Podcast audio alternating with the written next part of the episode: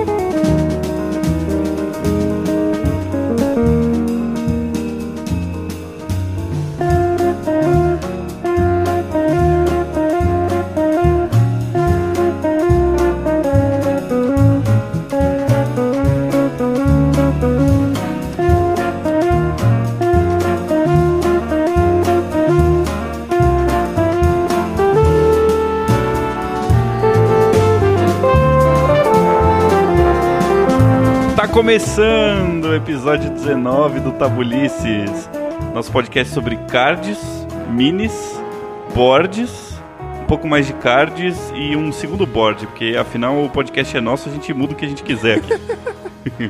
Eu sou o PH Mazili Eu sou o Danilo Silvestre. e estamos de volta com o Tabulices depois de um período, período longo de pausa. Ah, tiramos umas férias merecidas. É, conta um pouquinho aí do que, que você fez nas suas férias pra galera. Eu estudei muito. Nossa, que delícia! Foi maravilhoso, foi um super descanso. É, eu, eu tava na minha casa na- nas Bahamas, curtindo umas pinhas coladas e, e vendo a luz do sol ser refletida nas peles dos golfinhos que saltavam. E quando você passeava com seu iate, é isso? Exatamente. E um- o iate que contém três jet skis. Que vida boa. É, não foi exatamente isso, mas até que deu pra descansar um pouquinho. Que bom. Será que dá pra jogar jogos de tabuleiro no iate? Ou será que fica tremendo as pecinhas? Olha, é, dependendo do se, se a peça for de madeira, pode estragar. De papel, pior ainda. Pois né? é, tem umidade ainda. Tem que né? jogar jogo de plástico no iate. um dia a ideia. gente faz um, um, um episódio sobre jogos pra se jogar num iate. Não é sobre isso hoje, então. Não é, o que, que a gente vai falar hoje, Dan? A gente vai falar sobre regras da casa. Aí, então, a gente vai tentar é, definir o que é uma regra da, da, da casa, se elas são legais, como que a gente pode usar, como que não pode. E também falar um pouco sobre balanceamento dos jogos, certo? Boa. Vamos discutir se as regras são nossas, a gente faz o que quiser, que nem a gente fez aqui com o podcast. Exato, no comecinho ali, é, será que para jogos de tabuleiro a gente pode ter essa flexibilidade toda ou não? É isso? É isso. Legal, fala um pouco pra galera então é, sobre as redes sociais e sobre como entrar em contato com a gente. Boa. Você encontra a gente pra escutar esses episódios lá na Ludopédia. É só procurar lá pelo podcast Tabulices ou então direto no SoundCloud, soundcloud.com.br tabulices. Pode baixar também direto no iTunes ou em qualquer agregador de podcasts da sua preferência no celular. E aí, pra conversar com a gente, mandar os seus comentários, as suas opiniões, as suas dicas, as coisas que você quer que a gente fale aqui no episódio também, a gente aceita sugestões de pauta. Você pode conversar com a gente pelo e-mail, lá no tabulices.gmail.com, no Twitter, arroba no Facebook, barra tabulices, e pode deixar mensagem também lá na Ludopédia e no SoundCloud. Isso aí. E aí no final do episódio estaremos aí lendo as cartinhas da galera e comentando um pouquinho o que que foi falado durante essas férias aí, certo? Isso, boa. Por enquanto, então vamos para o tema. Bora lá.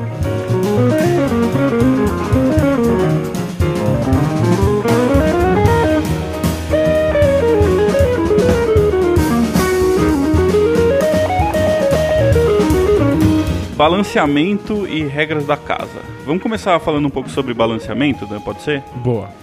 Então, a gente sabe que balancear um jogo não é uma tarefa fácil, certo? Definitivamente. É, o que, que a gente é, entende como balancear um jogo? Tenta definir rapidamente o que, que você acha que é um jogo bem balanceado ou mal balanceado. Eu acho que se a gente tá falando de jogos competitivos, principalmente, a gente precisa dar as condições para que todas as partes envolvidas tenham as mesmas possibilidades de vitória. Isso aí. Então, se você quer que um jogo decida ele mesmo quem foi melhor naquela jogatina. E para que isso aconteça, todo mundo tem que ter exatamente as mesmas chances. Legal. Então, um jogo balanceado seria um jogo que permite que todas as partes envolvidas possam vencer. É, se um jogo tem, por exemplo, poderes diferentes, cada um tem uma, uma habilidade específica, pode ser que uma habilidade seja melhor do que a outra. Perfeito. E aí o jogo parece, para quem está participando, desbalanceado. Parece que alguém foi favorecido. É, jogos que têm um fator sorte muito elevado também dão essa impressão. Às vezes alguém tira várias vezes um, um, resultado positivo no dado, enquanto os outros tiram um resultado negativo, e aí o jogo parece desbalanceado, porque quem joga bem o dado é, ganha mais facilmente. E sendo que não existe jogar bem o dado, né? O dado faz o que ele quiser. E nesse caso, a priori, a gente não sabe para quem o jogo tá uh, pendendo, né? Pra, se esse balanceamento está pendendo para um lado ou para o outro, mas isso vai ser decidido de uma maneira aleatória, o que às vezes não é muito legal, né? Exato. Ele, é ele, ele, tem uma chance muito grande dele passar a percepção de que ele é desbalanceado. Isso, acontece isso também. Um, tem jogos, então a gente pode dizer que alguns jogos precisam de menos balanceamento do que outros, ou não. Por exemplo, se a gente pegar um jogo como um xadrez, ou jogos em que todos os jogadores têm os mesmos tipos de ação, uh, os mesmo, as mesmas mesma movimentação, né, a mesma disposição de peças no tabuleiro. Esses jogos eles não exigem um balanceamento tão drástico, certo? Acho que o melhor jeito de você deixar um jogo balanceado é você tornar ele totalmente idêntico para ambas as partes. Dá condições idênticas para todos os jogadores, né? Então no xadrez você tem exatamente as mesmas peças com as mesmas habilidades, exatamente no, no, no mesmo espaçamento no tabuleiro. Mas aí surge um problema no xadrez. Como é tudo idêntico, qualquer mínima diferença fica muito explícita. Uhum. Então quem começa jogando tem uma vantagem. Perfeito. E aí, para balancear partidas de xadrez, tem que jogar duas vezes, cada um começando a sua própria uhum. partida. É, eu acho que então, é, jogos em que a gente tem muitas exceções são os jogos em que o balanceamento é mais difícil, certo? Exato. Se a gente pegar um jogo, por exemplo, como o Magic, né? Um jogo não necessariamente que os jogadores tenham poderes diferentes, personagens diferentes, como é o caso de um jogo de luta no videogame, por exemplo, mas também um jogo em que cada carta, cada elemento novo no jogo, que não precisa necessariamente estar lá para o jogo acontecer, traz uma nova regra, né? Então, exceções à regra trazem desbalanceamentos muito grandes, né? É, a gente insiste bastante aqui que jogos não são simplesmente regras. Eles são muitas regras interconectadas, relacionadas umas com as outras, e cada uma interfere nas outras regras. Uhum. Então, uma pequena exceção, uma coisinha nova que você acrescenta, uma regra nova que você, que você publica, uma carta nova que você lança, pode ser suficiente para desbalancear todo o processo. Ótimo. Mas a gente fala também bastante que os jogos eles são mais do que só as regras, eles são uma experiência, certo? Verdade. É, você acha que em relação às experiências dos jogos, a gente pode dizer que algumas necessitam de menos balanceamento? Por exemplo, se você tem um jogo mais casual, um jogo em que é mais importante a narrativa que o jogo conta, né, a, a história que aconteceu durante o jogo. É, às vezes eu acho que o balanceamento nesse tipo de jogo é um pouco menos importante, né? A gente releva mais coisas. Tem jogos que a gente consegue relevar mais coisas, né? Não significa que o jogo tá é, tão bem balanceado, mas a, a questão é quão, quanto o balanceamento dele importa ou não, né, em determinadas experiências. É, eu penso num jogo como o Letters from Whitechapel. Legal. Que é um jogo completamente assimétrico, no sentido de que uma parte dos jogadores é um conjunto de investigadores que precisa encontrar o Jack Stripador, e um dos jogadores é o Jack Stripador. E eu não acho que o jogo tem nenhum cuidado para tornar a experiência balanceada. Uhum. De que as duas partes têm as mesmas chances de vitória. O jogo tá pouco se lixando para isso, porque não é sobre isso. É sobre criar uma experiência de perseguição.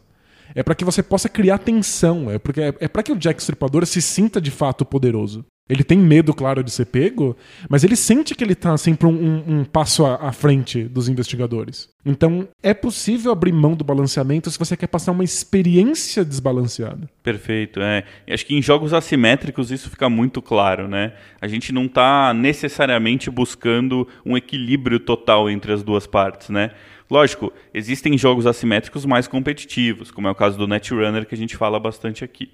Né? E aí, normalmente, isso é resolvido, como você falou, jogando duas partidas. Né? Então, no Netrunner, o baralho da corporação é diferente do baralho dos hackers, né, dos runners. E é muito diferente, eles fazem coisas diferentes, ações diferentes. Né? E dependendo muito do meta, né, do momento do jogo, das cartas que estão em voga no jogo, uh, esse jogo se balanceia mais, né, ele cai mais para um lado do, da corporação ou mais pro lado do runner, né? Eu lembro quando eu jogava mais, a gente comentava bastante sobre isso, né? O putz, o meta tá muito mais pro runner, né, nessa nessa nova expansão e tal. É difícil, e... porque eles são muito diferentes, é difícil manter de fato um equilíbrio, né? Exato, é, você tinha várias corporações diferentes, vários runners diferentes, e a gente sempre tentava jogar duas partidas para que eh, a gente pudesse ter essa experiência mais equilibrada, né? Mas é lógico que a gente está falando de um jogo em que o equilíbrio, a competitividade é importante. É, né? competição exige equilíbrio, então isso. você precisa dar um jeito de, de compensar isso. Né? Quando a gente fala de um jogo como o Whitechapel, né, a experiência é mais importante do que o balanceamento. Né?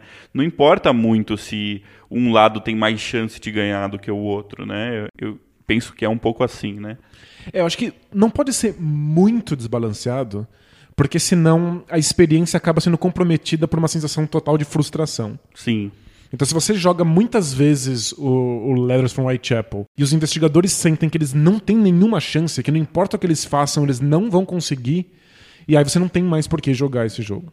É, dá uma sensação de que o, o seu oponente é poderoso demais. Sim, é. Mas eu acho que às vezes pode ser até interessante é, se você fica alternando, se cada hora um jogador joga né, com o lado que tem mais chance de ganhar, quando uma partida acontece o contrário, esse, essa partida vai ser muito memorável e vai ser muito lembrada porque aquele outro lado ganhou um, um, é, jogando com um, um grupo aí de, de, de regras e, e, de elementos que dificulta muito o jogo, né?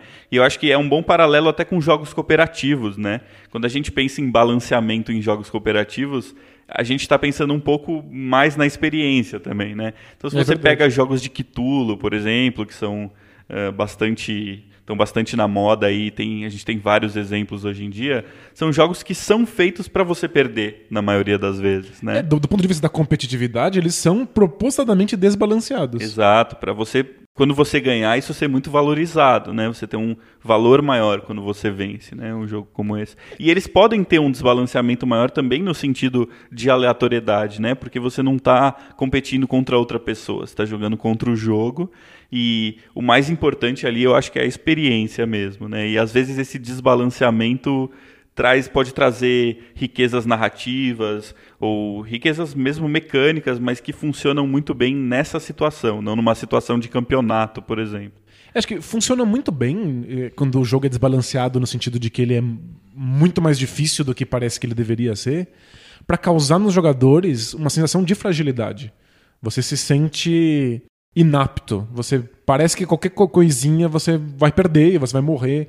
E acho que é uma sensação boa em jogos como Eldritch Horror, por exemplo. Isso. Então é, é desejável que seja assim. E a, o fator aleatoriedade entra nisso para que mesmo quando você está jogando muito bem, você nunca tenha certeza de que a coisa vai funcionar. Uhum. Né? Pode a qualquer momento vir uma carta, você abre uma carta de mitos, que são as, as coisas ruins que acontecem com os personagens, e pode destruir todo o trabalho que você fez. Uhum. Ou pode vir alguma coisa e te ajudar também, né? Embora não sejam grandes ajudas, às vezes vem alguma ajudinha. Mas o, o importante é que esses jogos são desbalanceados para nunca manter você numa sensação de tranquilidade. O jogo nunca parece que está sob controle. É verdade. Então eu acho que todos os exemplos que a gente deu aqui são exemplos em que existe pelo menos um time, né, de muitas pessoas. Me parece um pouco que quando você tem um grupo de pessoas, a valorização do balanceamento diminui um pouco.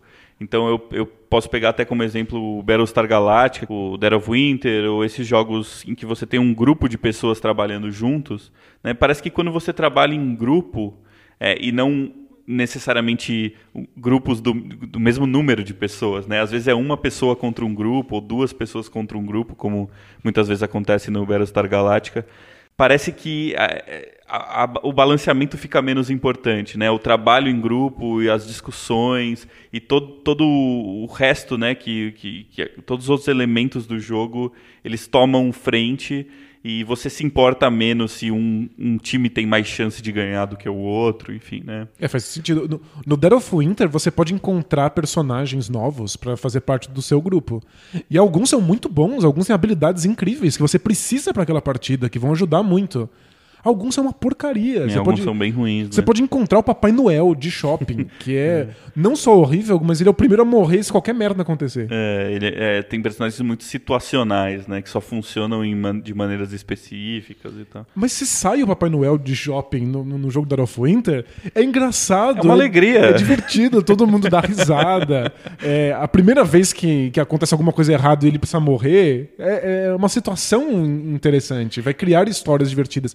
Ninguém se preocupa. Nossa, a gente não tem mais como vencer esse jogo porque veio esse personagem ruim, a gente precisa de personagens melhores, o jogo não é balanceado. Perfeito. Meu personagem é, é pior do que o seu. É. E aí a experiência um fala muito mais meu alto. Papai Noel de shopping, né? Tipo, É, o, o- a última vez que eu joguei of Winter, o time do meu amigo inicial era o Papai Noel e o Ninja. É impressionante, é. já Só um faltava o cachorro. Se fosse o Papai Noel, o Ninja e o cachorro, ia ser incrível. Eu já vi um time que era o Papai Noel e o cachorro, que é muito engraçado. Mas é que, é que o cachorro é muito bom, o que é engraçado. É, né? o cachorro é um dos O cachorro é um melhores dos melhores. personagens, né? excelente. Mas é, é engraçado isso. São personagens bons e alguns personagens são definitivamente ruins. Mas isso não interfere no jogo.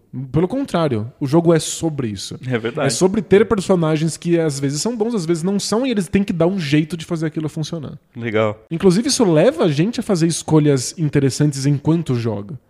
Saber quais personagens você quer sacrificar, quais você não quer. Você vai colocar em risco o Papai Noel de shopping com muito mais facilidade do que você faria o soldado, que é um cara que você quer que, que, que fique vivo. Inclusive, o resto dos jogadores vai ajudar o soldado a continuar vivo. Aham. Porque ele é importante. E se ele não for, sacrificam, né? Paciência. Paciência. É verdade. É, eu acho legal a gente falar sobre esses jogos assimétricos, porque eu acho que tá rolando uma onda hoje em dia de, de, de designers né, e de jogos que tentam trazer essa assimetria de maneiras diferentes, né? Muitas vezes competitivos, muitas vezes não.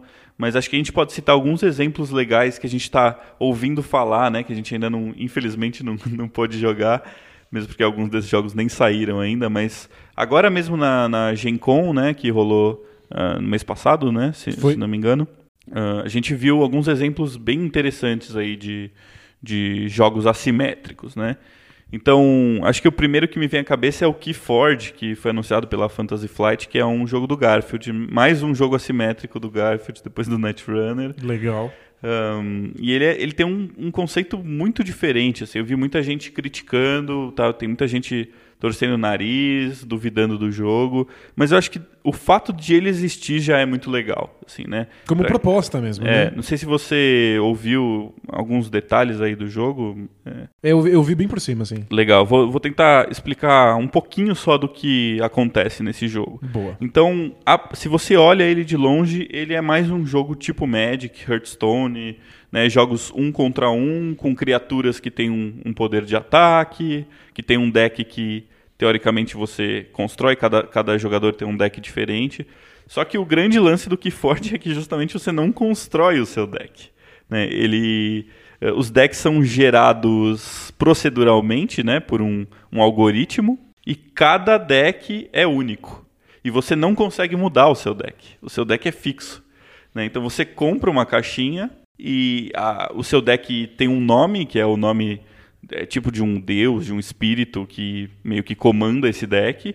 Existem, se não me engano, 12 casas, que são facções diferentes, e cada deck tem é, uma mistura de três dessas casas. É, só que as cartas que vêm, né, mesmo sabendo quais, quais casas tem no seu deck, as cartas que vêm são aleatórias ou procedurais, né? Não, pera. um jogo como Summoner Wars, você tem um monte de facções e os decks são prontos. Eu, não, Perfeito. eu não construo o meu deck É, até não existem expansões que você consegue mudar o deck, mas Isso. não é a ideia inicial do Isso, jogo. a né? princípio você vai lá e ao invés do Magic que você compra um milhão de cartas e depois constrói, o Summoner Wars é um jogo que você pega o seu, o seu baralho pronto E o seu baralho pronto vai combater outros baralhos que também são prontos de outras facções. Já é um jogo assimétrico, Uhum. mas você aprende como lidar com aquela facção e aí você enfrenta a facção adversária. Cada um tem suas Perfeito. vantagens e desvantagens. Isso. O que está me dizendo é que ao invés de existir um baralho pronto, existem infinitos baralhos prontos. Segundo eles falaram, são quadrilhões de possibilidades de baralho, um negócio assim. É, uma, é virtualmente infinito o número de baralhos possíveis. Então, se eu compro um baralho de uma facção e você compra um baralho de uma facção, os nossos baralhos não vão ser iguais. É isso? Não, inclusive eu acho que você nem tem como saber quais facções vão vir. Você compra na, na, Você compra no- cegas. na total aleatoriedade. Mas você não compra vários e depois constrói. Você compra esse e é esse. Pronto. A todas as cartas do seu baralho tem o nome do baralho escrito nelas. Você não consegue mudar. é, é meio de explodir a cabeça um pouco, assim. Pra mim é, é uma loucura, assim. Porque é, você tem que aprender a jogar com um baralho específico e não com uma facção específica, né? E aí você pode falar, é, o que a maioria das pessoas está falando é, mas como que os caras vão balancear isso? Como é que eles estão falando que o jogo vai ser viável para campeonatos, para coisas competitivas? Um algoritmo precisa balancear isso. É, e eles estão fazendo, parece que um esquema em que o- se você começa a ganhar muito com um baralho num campeonato, em um certo momento você tem que aposentar esse baralho. Ele não vai valer mais. E ele tem um sistema de balanceamento jogo a jogo.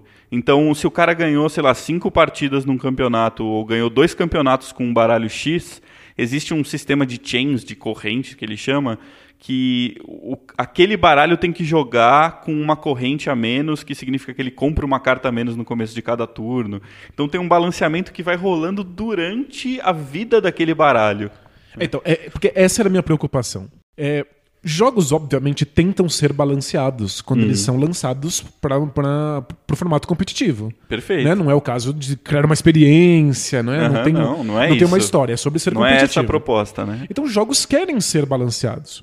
O problema é que o balanceamento precisa ser pensado na hora do desenvolvimento dentro das regras. Sim. E jogadores nem sempre fazem aquilo que você imaginou que eles fossem fazer. Então, jogadores pensam em combinações, eles pensam em combos, eles fazem interações entre as cartas e entre as regras e entre eles mesmos. Sinergias, né? Exato, que mudam aquilo que o game designer tinha pensado.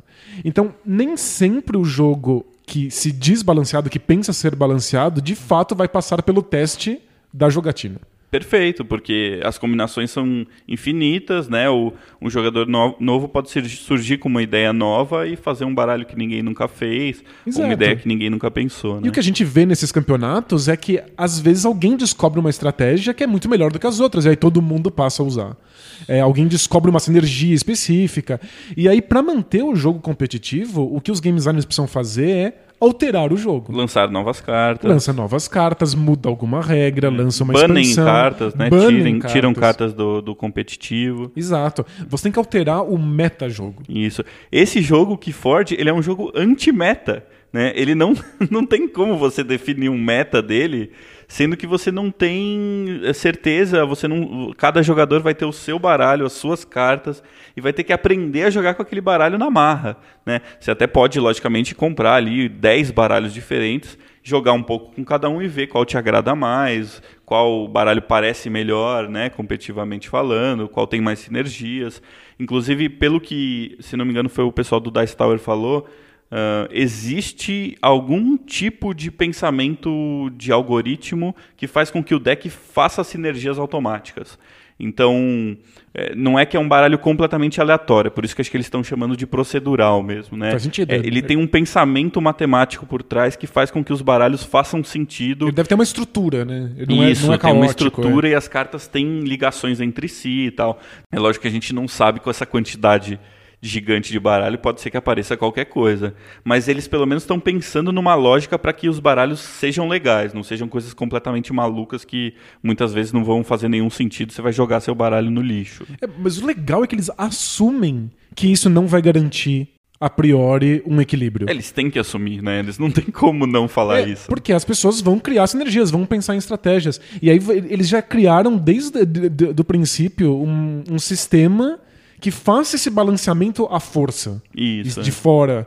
Então você vai comprar. Ah, você tá ganhando muito com esse baralho, esse baralho é, realmente é desbalanceado. Então você vai ter que comprar menos cartas. E aí você cria o balanceamento. Perfeito. é.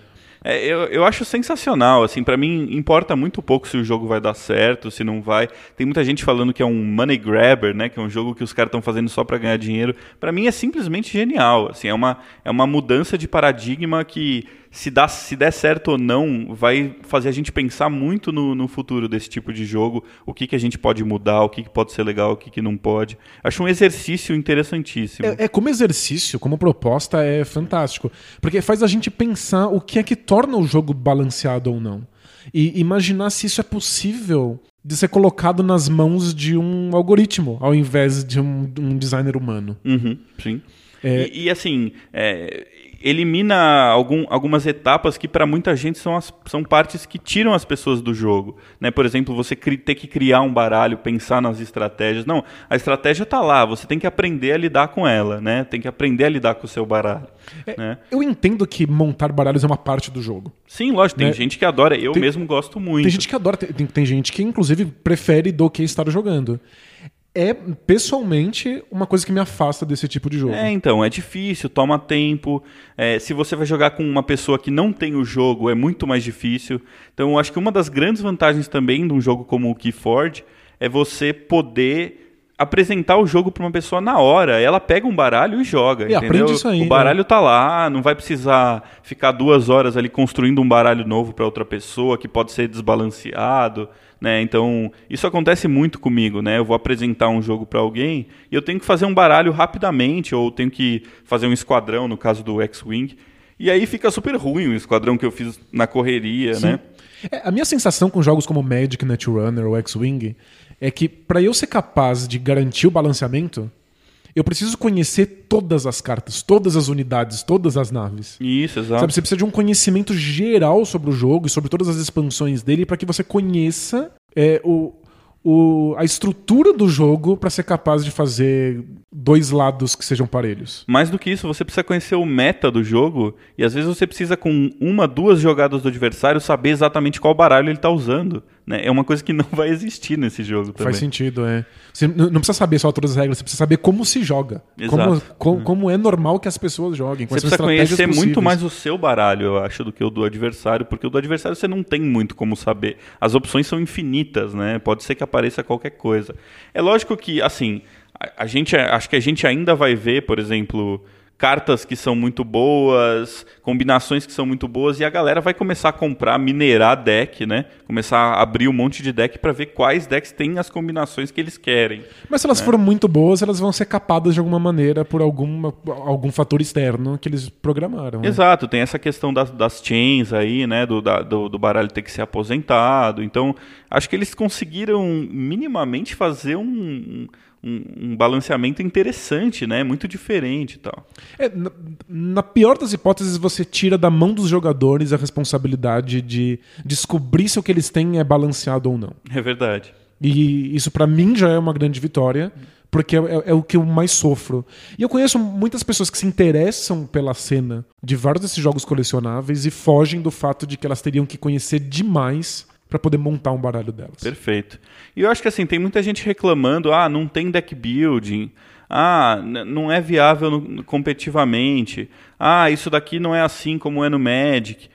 Então tá aí o Magic, tá aí o Hearthstone, tá aí o Pokémon. Tem vários jogos diferentes. Tem um né? monte de outras possibilidades que você tem. É, não é a proposta desse jogo, né? Acho que é isso que as pessoas têm que entender. Não pode entrar no jogo com a cabeça de um jogo como o Magic, é uma outra coisa e tal, né?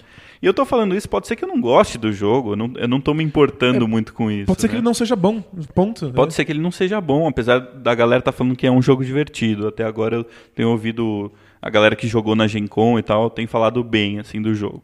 Né? E eu acho que é muito interessante como precisou o próprio criador do Magic desenhar um jogo que não parece tanto com o Magic, né? É, é, impressionante a quantidade de clones e de mecânicas repetidas que a gente tem nesses jogos de carta que vieram do Magic, que é um dos primeiros jogos desse tipo, se não o primeiro, e a gente ainda é, tem é, que lidar com o fato de que as pessoas não conseguem achar soluções melhores do que o Magic achou, né? Pois é, e... porque o, o Magic apresenta problemas sérios de balanceamento que os jogadores precisam é, consertar E que eles desbalanceiam de propósito, porque obviamente eles querem vencer. E aí ó, quem lança um Magic precisa proibir as cartas e criar novas. E vira um jogo de, de gato e rato. Uhum. É, o, o balanceamento ele nunca é de fato alcançado nes- nessas circunstâncias. E parece que é o único modelo viável. Ninguém nunca pensou em alguma coisa diferente Perfeito. num cenário de, de, de cartas competitivo, né? E mesmo em, em- em detalhes menores, em mecânicas mais internas do jogo, por exemplo, o Keyforge, ele, ele, o seu objetivo não é acabar com os pontos de vida do adversário. As suas criaturas elas podem minerar, em vez de atacar no turno delas, elas podem meio que minerar um, um cristal lá e você precisa de um número X de cristais para fazer uma chave. Quando você tiver três chaves, você ganha o jogo. Então tem um pouco essa coisa mais defensiva. Você pode é, pensar numa estratégia em que você ataca menos e minera mais. É, outra coisa diferente, não tem mana. No começo do seu turno, você escolhe uma das três facções e você pode jogar todas as cartas daquela facção.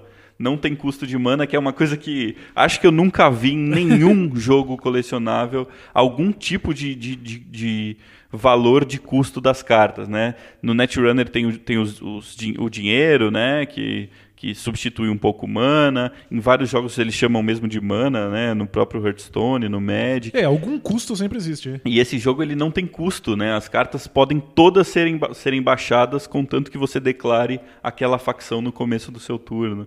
Então tem coisas diferentes, né? é, suficientes. E, e- e tudo isso me encantou muito. Assim, eu tô. Não sei se eu tô empolgado para comprar e para jogar, mas eu tô mais empolgado com a ideia mesmo do jogo. Assim, me encanta muito. Você tem muita razão, é muito interessante. Você citou uma coisa bem bacana que é ter mais do que um objetivo. Não ser só o combate. Isso. Porque- É, Na verdade, assim, o objetivo final é só um, né? Mas para você alcançar ele, você vai ter que combater e ao mesmo tempo vai ter que cuidar dessa questão eh, das, das pedrinhas ali, dos cristais. né? Então tem, tem várias coisas, tem vários caminhos. Acho que isso é um jeito de você manter jogos é, balanceados, mesmo que eles tenham facções ou grupos ou baralhos muito distintos uns dos outros. Que eles sejam bons em coisas diferentes. né? Exatamente, porque quando você tem um único objetivo no jogo, se você faz é, facções que fazem coisas muito distintas, é muito fácil com que isso fique desbalanceado. Né? então, se você vai encontrar jogos que têm múltiplas maneiras para chegar na vitória, é, é mais garantido que baralhos ou, ou jogadores muito diferentes consigam ter as mesmas chances. Eu acho que pode ser um problema também se o jogo não for muito bem pensado, né? Porque eh, às vezes uma maneira fica muito mais viável do que outra, né? Cê- cê- de certa maneira está envolvendo um número maior de regras, né? Então você tem que pensar muito bem em como não deixar esses objetivos terem coisas muito discrepantes, né? Então, ah, de repente se você não se você não ganha matando o adversário, mas ganha fazendo uma missão, essa missão tem que ser tão difícil de, de se alcançar quanto matar o adversário. E, e muitas vezes isso também não é tão fácil, né? De se Perfeito. fazer. Mas, mas eu acho que, de maneira geral, realmente, se você tem caminhos diferentes, caminhos muito diferentes, como acontece um pouco no Netrunner, eu acho também, é, você abre possibilidade de o jogador. as facções não terem que fazer sempre a mesma coisa, e aí sempre, provavelmente, uma vai fazer melhor do que as outras, né? Eu tava pensando num jogo como Scythe, que é um jogo em que não só você tem facções diferentes, mas você tem um motor de produção muito diferente.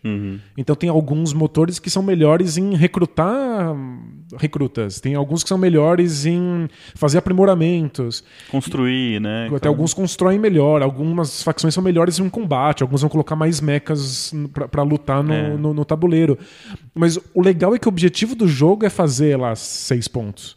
É, tem Qual- mais de um objetivo É, que você tem que cumprir. né? Qualquer uma dessas coisas dá um ponto. Uhum. Então, se o meu motor é melhor em fazer aprimoramento, isso vai me dar um ponto garantido. Mas o motor do adversário é melhor em, em- em recrutar, e isso também vai garantir um ponto pra ele.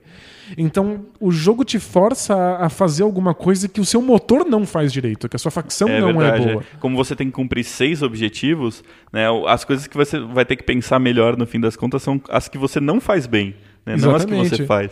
Então, se tivesse um único objetivo, seria difícil fazer tantas facções que fossem de fatos diferentes. Ah, não, o site não diferentes. existiria se fosse um objetivo só, eu acho. Né? É essencial. Assim. É essencial, é garante a diversidade, não só das estratégias, mas também dos motores das facções. Uhum. É, eu vejo algumas pessoas dizem que tem estratégias que são sempre melhores no Scythe. E eu ainda não tô convencido de que isso é viável. Porque. Eu sei que existe um exploitzinho na regra, né? Tem uma um, um loop que os caras chamam de Roosevelt lá, que é, é um jeito específico que você ganha muita coisa no jogo de uma maneira meio automática. Eu não sei exatamente como funciona. Mas eu sei que no, na versão digital você pode é, fa falar para o jogo não deixar isso acontecer. Inclusive. Ah, legal. Tem, tem uma variação que já, já, já impede isso. isso é um é. tipo de uma regra da casa que não é da casa, é do próprio jogo já. Legal. Então, tipo, pode ter alguma coisa que você possa explorar, mas as estratégias, elas são muito diferentes, elas sempre têm contra-estratégias. Uhum. Porque são muitos os objetivos que você precisa fazer para vencer o jogo. É verdade. Então acho que esse tipo de coisa, ser pensada direito, garante uma maior chance de que existam maneiras diferentes de jogar e o balanceamento continue lá.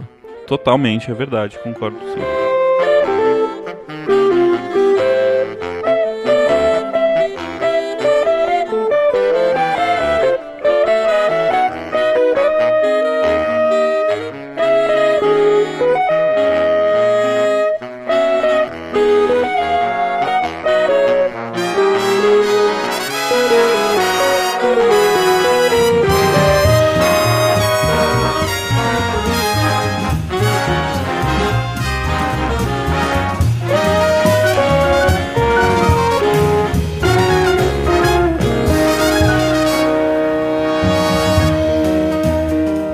outro jogo que tá bastante buchichado aí, se é que existe esse adjetivo, que é o Root, né? Um jogo que ainda não saiu. Se não me engano, o pessoal que apoiou o Kickstarter tá recebendo esse jogo agora, né? Nos últimos meses ele começou a ser distribuído aí pra galera. Ele vai para as lojas só em outubro. Outubro, isso aí. Então, é um jogo muito interessante porque ele tem uma assimetria também.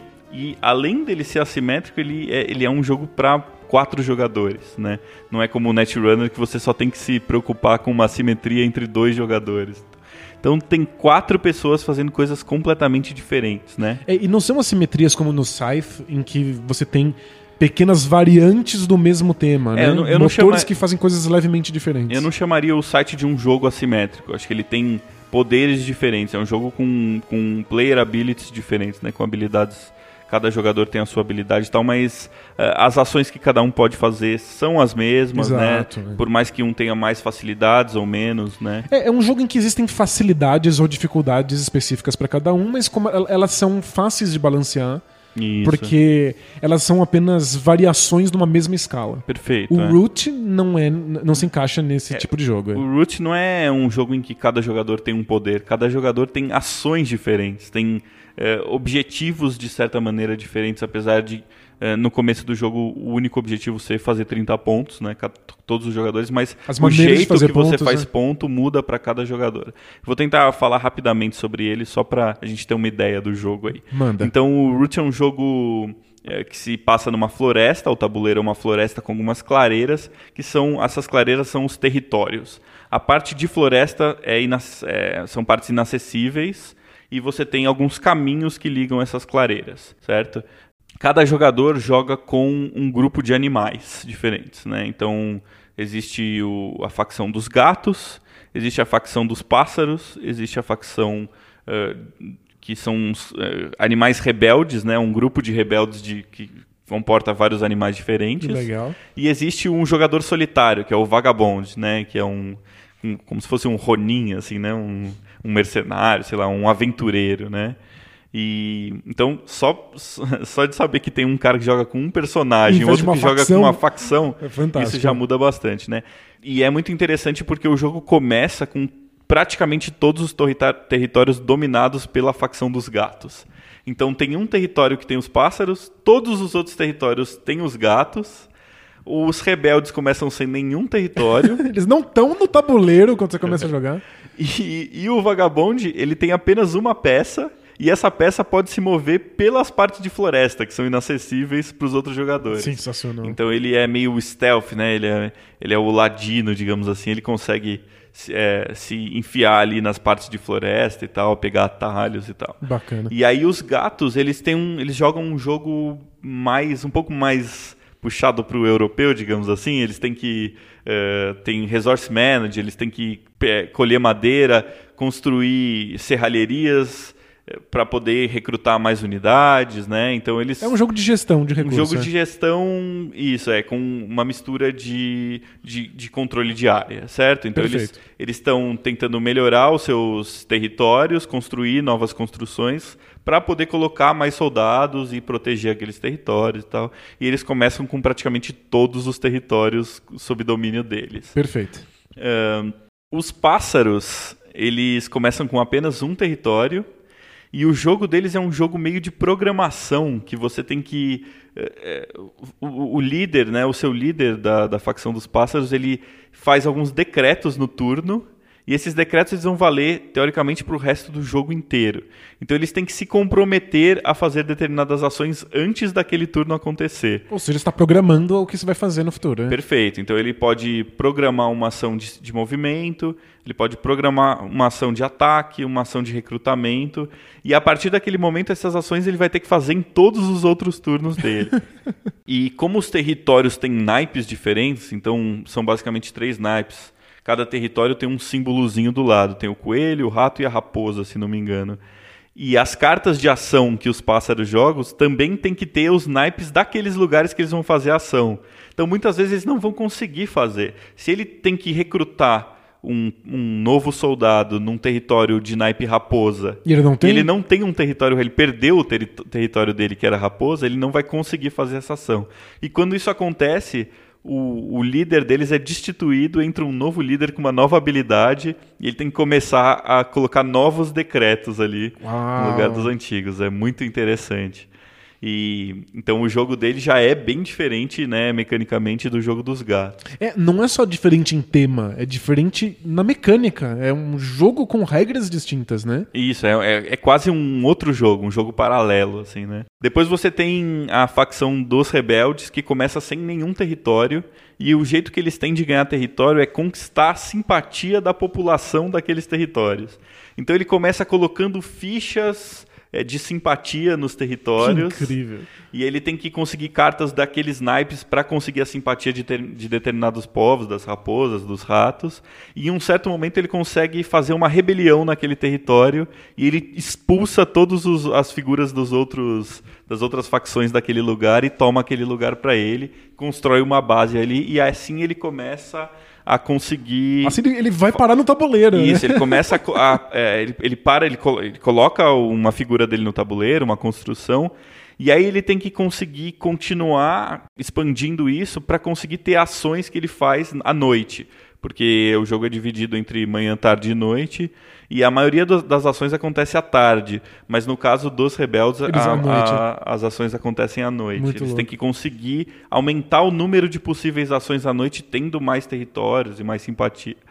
E o último é o Vagabond, que acho que talvez seja o mais diferente de todos, porque ele vaga pelos territórios tentando fazer quests, fazer missões e conseguir novos itens, espada, bota para poder andar mais, espada para atacar. Ele é, tá fazendo a coisa mochila. dele, é. E ele vai vagando e fazendo as quests dele. Em, em determinados momentos ele pode ãh, se aliar. Ele, na verdade, ele vai melhorando a diplomacia com as outras facções é, conforme elas vão dando itens para eles. Porque todas as facções podem construir itens que, na verdade, só servem para ele. E aí elas trocam esses itens com ele e ele vai melhorando a diplomacia e isso vai também é um dos jeitos que ele ganha ponto. Depois ele pode escolher se aliar com uma dessas facções e ganhar junto com ela ou não. né? Ele pode tentar ganhar sozinho também. Então, assim, é uma maluquice. De- é, falando assim, parece um pouco impossível fazer um jogo balanceado, né? Dessa maneira. Talvez um, um dos, dos jogos mais difíceis, talvez, de se balancear a priori que eu tenha visto, assim, né? É que existem jogos que fazem é, jogadores terem ações mecânicas muito distintas, mas é quase como se cada um estivesse jogando o seu próprio minigame. Isso, é, não tem muita interação entre os Isso jogadores. não existe né? interação. Acho que o, o que o Root está propondo é que esses minigames estejam unidos por uma única, um único sistema de regras e que os jogadores interajam com essas regras uns com os outros. É, a mecânica fundamental, se a gente puder achar uma, é, uma- é o controle de área, que é uma mecânica que não tem como existir sem interação, né? É, você precisa controlar, só que cada um faz isso de uma maneira completamente distinta. Isso, e, e vai ter briga, vai ter um- um- uma facção querendo pegar a área do outro, né? Não tem como eles não, não se interagir, não interagirem aí. Acho que é o mesmo caso do Keyforge, no sentido de que talvez não dê certo. mas que é alguma coisa que precisa ser explorada e precisa ser tentada nos jogos de tabuleiro.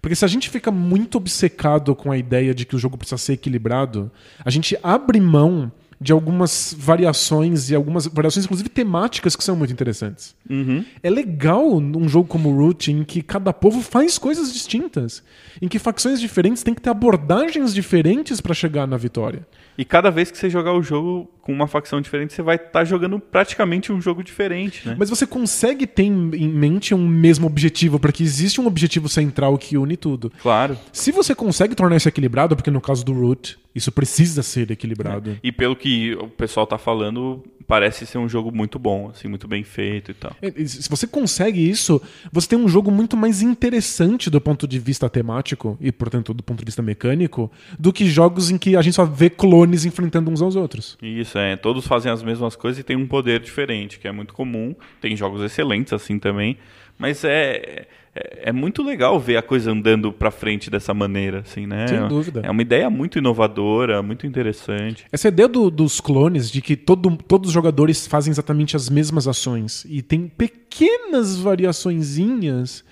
é o, a, a, maneira mais é, comedida de fazer o, o, o balanceamento acontecer. Né? Maneira segura.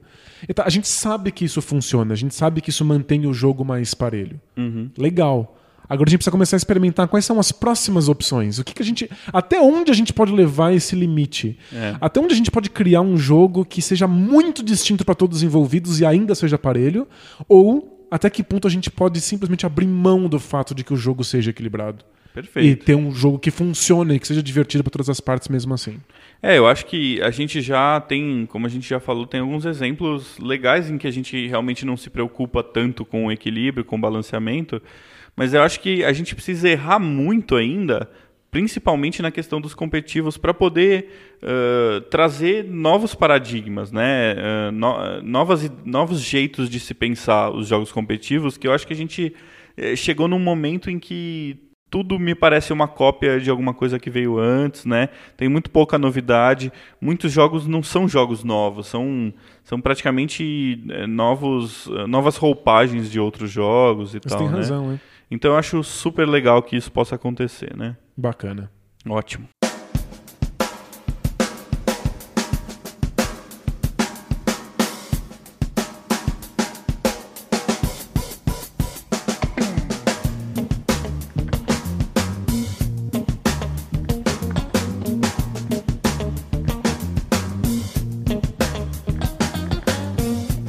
Falar um pouco sobre as regras da casa, então?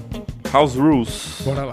É, começa então Dan, falando o que, que é uma regra da casa e qual é a sua ideia geral sobre regras da casa. Então, se você gosta, se você tem uma visão positiva ou negativa.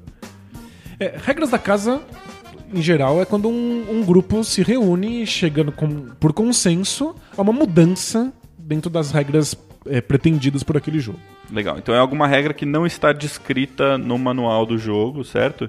E que foi eh, acordada entre os participantes. Isso, é importante que ela seja acordada, porque se alguém impõe uma regra e eu não concordo com ela, eu simplesmente não sigo, não sobe o círculo mágico. O jogo não existe para alguém que não concorde com uma regra. Legal. Então o grupo concorda que uma regra vai passar a valer e aí a gente segue ela. É, por que, que existe a regra da casa? Na maior parte das vezes é porque os jogadores sentem que o jogo tem algum defeito, algum problema nas regras e essa, essa mudança tornaria o jogo melhor. E aí a minha questão com isso é como é que eu me sinto confortável para saber que esse jogo tem um defeito que eu sou capaz de consertar? Legal. Então acho que a prime o primeiro ponto é por que a gente não deve ficar mudando todas as regras durante qualquer jogo, em qualquer partida, certo? Certo. É, porque a gente não é porque aqui a gente, a gente possa defender em algum momento você colocar uma regra da casa que a gente acha que você tem que pegar um jogo, ler as regras e falar: não, acho que essa eu não vou usar, não. Vou usar uma outra, antes de ter mesmo sequer experimentado o jogo uma vez, né? É, você bate o olho no, no manual e fala assim: ah, dá pra ver que esse lado vai ficar mais forte que o outro. Vamos mudar isso aqui, você compra uma carta a mais. Então, por que. Vamos começar por aí. Por que, quais são os fatores que você acha que eh, fazem a gente ter que ter cuidado para colocar regras da casa? Os mais importantes. Tá, acho que o primeiro é que, como a gente falou aqui, regras interagem umas com as outras. Perfeito. Né? Não existe uma única regra no jogo de tabuleiro, são muitas regras. E uma regra tá lá porque ela causa alguma coisa em outra regra. E a outra regra está lá porque ela causa alguma coisa na primeira regra. Então, regras são um círculo. Elas não têm necessariamente um começo, um meio e fim. Né? As regras, qualquer regrinha que você encontrar está ali porque ela tem um papel em todas as outras. Existe um equilíbrio num conjunto de regras de um jogo, né? E você mexer numa numa peça pode desequilibrar muito facilmente, né? Exato. Jogo às vezes é um, um toquinho que você dá ali com o dedo mindinho ali na, do lado do, das regras do jogo e tudo vai pro saco, né? Eu não quero dizer que não existam regras ruins, que não existam game designers que façam merda. Existe. É claro que existe. Mas muitas vezes o que nós reconhecemos como um erro nas regras é simplesmente uma necessidade da interação daquelas regras. Você fala assim: ah, não gosto muito que essa regra seja assim. Ok, talvez nem o game designer goste. Mas ela precisa ser dessa maneira por causa do conjunto de regras que precisam dela como alguma parte da estrutura. Perfeito, às vezes ela é um alicerce do jogo, né? Ela está segurando um monte de outras regras legais que o jogo quer propor, né? Exato. Então, por que não acha que você deveria sair mudando as regras de um jogo em busca de melhor balanceamento? Porque se você mudar uma, você quebra todas as outras. Ótimo. É muito fácil que o jogo saia completamente do controle e uma pequena mudança altere todo o resto do balanceamento. É um cobertor curto, você acha que está cobrindo a orelha, teu pé tá de fora. É, eu tenho uma, um segundo argumento que é o seguinte.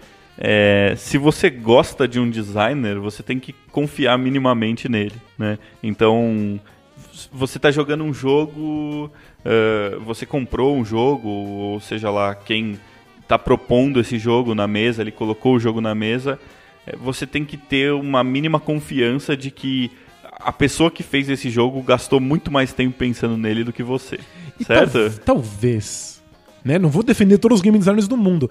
Talvez o game designer não seja bom, talvez não tenha boas ideias, talvez não tenha muito repertório. Mas o que eu posso garantir é que ele jogou muito mais e pensou muito mais Exato, esse jogo do que você. Isso, então a confiança no game designer é importante, né? Pelo menos assim, num, primeiro momento, quando você está conhecendo um jogo. Se você quer mudar uma regra depois ou outras, você acha que pode valer a pena ou não, pode acontecer. Eu, eu, eu sou favorável de que algumas regras da casa podem realmente melhorar a sua experiência. Talvez não melhorar o jogo, mas melhorar a sua experiência. Mas eu acho que num primeiro momento, você nunca vai ter pensado mais do que o cara e todas as pessoas que ele colocou para testar o jogo. Né? E se ele fez isso, e se realmente tem uma regra muito quebrada, esse jogo não merece ser consertado, ele merece ser deixado de lado. Né? Essa é a minha abordagem. Eu, eu sou bastante contrário a regras da casa. Uhum. Eu realmente não uso. Se um jogo precisa de uma regra da casa, eu vou para outro jogo que não precisa. Existem muitos jogos disponíveis. Uhum. É, eu acho que eu corro muito mais o risco de estar tá estragando o jogo tentando consertar alguma coisa do que quando eu abandono ele e parto para outro. Uhum. E eu acho que, inclusive, a gente perde muitas vezes uma oportunidade de entender o jogo, de ser humilde em relação a ele e de se abrir, tentar entender por que, que o game designer fez aquelas escolhas. Isso, é. Muitas vezes é uma atitude muito precipitada e até meio, não diria egocêntrica, mas que realmente não está olhando pro jogo do jeito que ele realmente quer ser olhado e que ele precisa ser olhado, né? É, você imagina você ir no museu olhar um quadro e falar assim: não gostei daquele nariz, eu, eu acho que precisa ser melhor, eu vou lá e conserto o nariz. Tipo, para um pouco e pensa: por que é que o pintor escolheu isso? E acho que apreciar autores, sejam eles de quadros, de músicas ou de jogos, é se perguntar o que, que o autor pretendia com isso. Por que, que ele fez essa escolha? Uhum. Existem infinitas escolhas. Pensa na quantidade de regras que você pode inventar e da interação de regras que você pode colocar num jogo. Por que ele escolheu justo essa que eu acho que é uma bosta? É verdade. Por quê? Tem, tem algum motivo. É, eu acho muito legal essa, essa discussão e essa ideia, porque, mais uma vez, me, me remete à, à crítica de arte ou crítica de jogos, seja lá o que for. E, mais uma vez, eu sou músico e isso sempre vem à tona e isso sempre está nos meus pensamentos quando é, eu estou pensando em jogo, ou eu estou pensando em arte ou em música. Tem relações muito fortes, eu acho, entre essas coisas. E uma coisa que eu vejo muito rolando, por exemplo, na crítica de jogos de videogame, que é, tem mais quantidade, a gente acompanha há muito tempo, né? Sem dúvida. é, as pessoas criticam muito é, detalhes dos jogos, coisas pequenas. Então, é, uma recentemente que eu ouvi é a questão, por exemplo, das armas do, do, do, último Zelda, né, o Zelda Breath of the Wild, que muita gente não gosta que as armas quebrem, né? E a gente também já até já conversou sobre isso em off sobre como essa regra é fundamental para que outras coisas possam ser do jeito que são no jogo. Eu, considero, tal, né? eu considero, a regra mais importante do jogo é, é para ele poder manter a proposta. Né? É. Eu acho que é uma das regras mais geniais, no sentido de que não que seja uma coisa que eu gosto quando acontece no jogo. É frustrante, é. é mas que ela. É, o cara conseguiu equilibrar uma coisa gigantesca, um elefante em cima de uma agulha, né? É. E essa regra é essa agulha, né? Uma coisa que segura uh, um, um arcabouço gigante de outras regras de uma maneira fenomenal. Tem assim. toda a razão. E, e, isso me incomoda muito porque eu acho que quando a gente fala de, de música, por exemplo, a gente nunca critica uma música dessa maneira, né? É muito raro você a gente conversar, seja entre músicos ou eh, com, outra, com outras pessoas e até críticos de música e falar assim, olha, essa música é muito legal, mas eu não gostei desses dois acordes que o cara, cara colocou aqui. Olha, achei, achei que esse acorde depois desse não, não funciona muito bem. A gente nunca tem uma visão tão, tão, é, tão particular de um, de um pedacinho né, que não faz nenhum sentido por si só. Né? Você não, é, não pode deixar de olhar todo o contexto da, da obra para criticar um, um, mini trecho de melodia que você não tenha gostado, ou um mini trecho de harmonia, que são os acordes que você não tenha gostado, ou de ritmo. Né? Você até pode ter uma opinião sobre isso e falar, ah, esse acorde depois desse realmente não é uma coisa que eu usaria. Mas isso pouco importa na, no, no, conjunto da obra, né? no conjunto da, da, da música. É, é, é, aquela velha, aquele velho chavão de que as partes não, não constituem um todo, né? Perfeito. E, e, apesar de ser um chavão, em muitos casos é uma verdade que as pessoas não ignoram muitas vezes, né? E eu vejo muito isso na, na, na, crítica de jogo de videogame. Então o cara tem uma birrinha com uma regra ali do jogo e ele fala mal do jogo por causa disso, ou às vezes até fala bem, mas fica entrando nesses pormenores de uma maneira muito específica, né? E que eu até entendo que você faça isso com seus amigos e converse sobre isso. Putz, não gostei, isso aqui é chato, essa, essa coisinha do jogo é chata. Agora, isso importa muito pouco no final, para uma experiência, para um, uma resenha né, de, um, de um jogo no final das contas, é, eu acho. E às vezes é uma coisa só muito pequena, mas às vezes é uma coisa que precisa estar ali porque é, é um hum. preço que você paga para que outras coisas possam funcionar. Uhum, é, Nem, nem sempre o criador está satisfeito com a obra inteira. Perfeito. Mas, mas, às vezes ele entende que aquilo é uma concessão que ele precisa fazer para que outras coisas deem certo. E a gente acaba chegando em, algum, em algumas minúcias em que não existe mais um jeito certo ou um jeito errado. É, acaba virando uma opinião muito pessoal que não, não faz nenhuma diferença. Né, no fim das contas. Tem então, é, pode ser que o autor tenha adorado um trecho que você não gostou. E, enfim, não precisa. É, acho que não é por aí que você vai ter a percepção geral da, da, da, obra, entendeu? Você tem que olhar de uma maneira mais geral mesmo, né? De é, entender o todo, né? E as partes fazem parte, logicamente, mas elas não fazem parte sozinhas, né? Você não vai criticar uma, uma seção minúscula de alguma coisa por um, por, por um todo que não tem nada a ver com aquilo especificamente, sim com a ligação da, daquilo com outras, Exatamente. outras peças. E como né? às vezes ela mantém outras coisas funcionando. Isso. A gente fala muito também aqui sobre essa questão de como a, a, o mais importante é como as regras se conectam e não as regras entre, entre si, né? Quer dizer, como as regras se conectam e não as regras sozinhas, Isso, né? Perfeito. Em si. É, então acho que é, é, é, muito por aí, eu acho, essa questão, né? Eu, eu lembrei do o Teller, da dupla Penn Teller, que é uhum. uma dupla de mágicos. Ele, o Teller estava falando, ele, ele, é um mágico que não fala, mas ele. É verdade, vezes, é. Ele, ele, é mudo no, no palco, mas ele, ele, às vezes ele dá entrevistas. Uhum. E ele estava comentando que quando alguém toca uma música e erra duas notas, toca errado, ninguém fala assim, acabou acabou para mim. Já era, Perfeito, não, não, né? não, não, não quero mais escutar isso. Você simplesmente releva, porque o todo funciona. E ele uhum. fala que em mágica, quando alguém erra alguma micro coisinha já é suficiente para que as pessoas falem, não acredito mais. É não verdade, acredito né? mais nesse truque. É, Você joga fora. E eu acho que isso às vezes é uma, uma questão com jogos. A gente vê que um pedaço deles não funciona, ou não funciona da maneira como a gente deveria, e a gente acha que to- o todo vai embora também. Perfeito, tem a ver com a, a- a diferente visão de arte e visão de jogo que a gente tem, né? É. Quando a gente encara a coisa como um jogo, né? é, quando vira uma questão de ganhar ou perder, quando a gente entra um pouco nessa coisa binária, né? De ganhar ou perder, que pode ser muito legal dentro do jogo, mas é, a gente tem que tomar um certo cuidado para não é, desmerecer toda uma experiência por alguma coisa específica, né? Muitas vezes. E eh, muitas vezes não se trata de um erro, se trata de alguma coisa que precisa estar ali. Uhum. O, o Inácio Trevicek, que é um game designer que eu falo sempre porque eu adoro, ele tem um livro chamado Board Games That Tell Stories, é, em que ele fala sobre como ele tenta colocar narrativa nos jogos. É, é, basicamente é ele falando sobre como é o processo dele de, de game design. E eu insisto que ele não é um grande escritor, ele não escreve muito bem, e eu, eu, eu fico sempre desconfiado que ele não é bem traduzido. Porque ele escreve em polonês e Vai saber quem vai, que tá traduzindo vai saber. coisas. Mas ele, ele tem uma, uma questão sobre pessoas que tentam mudar as regras dos jogos dele. Inclusive, é, alguém resgatou, é um texto bem antigo, alguém resgatou e colocou recentemente lá na Ludopédia, gerou uma discussão interessante também. Ele comparou jogos de tabuleiro com bicicletas.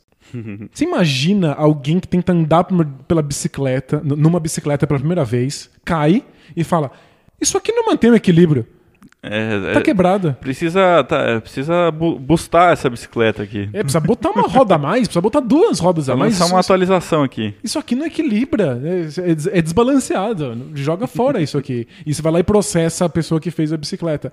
Exige algum tipo de comprometimento com o design para que você entenda que talvez existe um motivo para que só tivessem duas rodas. Você ganha alguma coisa por ter aquilo que parece, é, a princípio, um defeito. É difícil de se equilibrar? É. Mas olha a velocidade e a autonomia que você ganha com isso. É verdade. Então você pega uns jo- jogos do Trevicek que são muito. Acho que o mais criticado dele é o, o Imperial Settlers. As pessoas Apesar olham. de muita gente adorar também, Muita gente. É que quem gosta ama de paixão. né? E quem não gosta acha que o jogo é totalmente desbalanceado e quebrado. É. Então você olha pra aquilo e as cartas são muito diferentes, as facções são muito diferentes, fazem.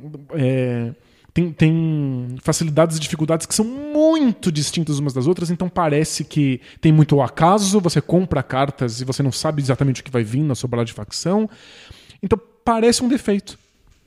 E nas primeiras vezes que eu joguei, eu senti que era mesmo um defeito, eu sentia que eu não tinha controle sobre o jogo Uhum. exigiu algum grau de comprometimento e ler estratégia sobre o jogo, ver pessoas que jogaram muitas vezes pra perceber que não.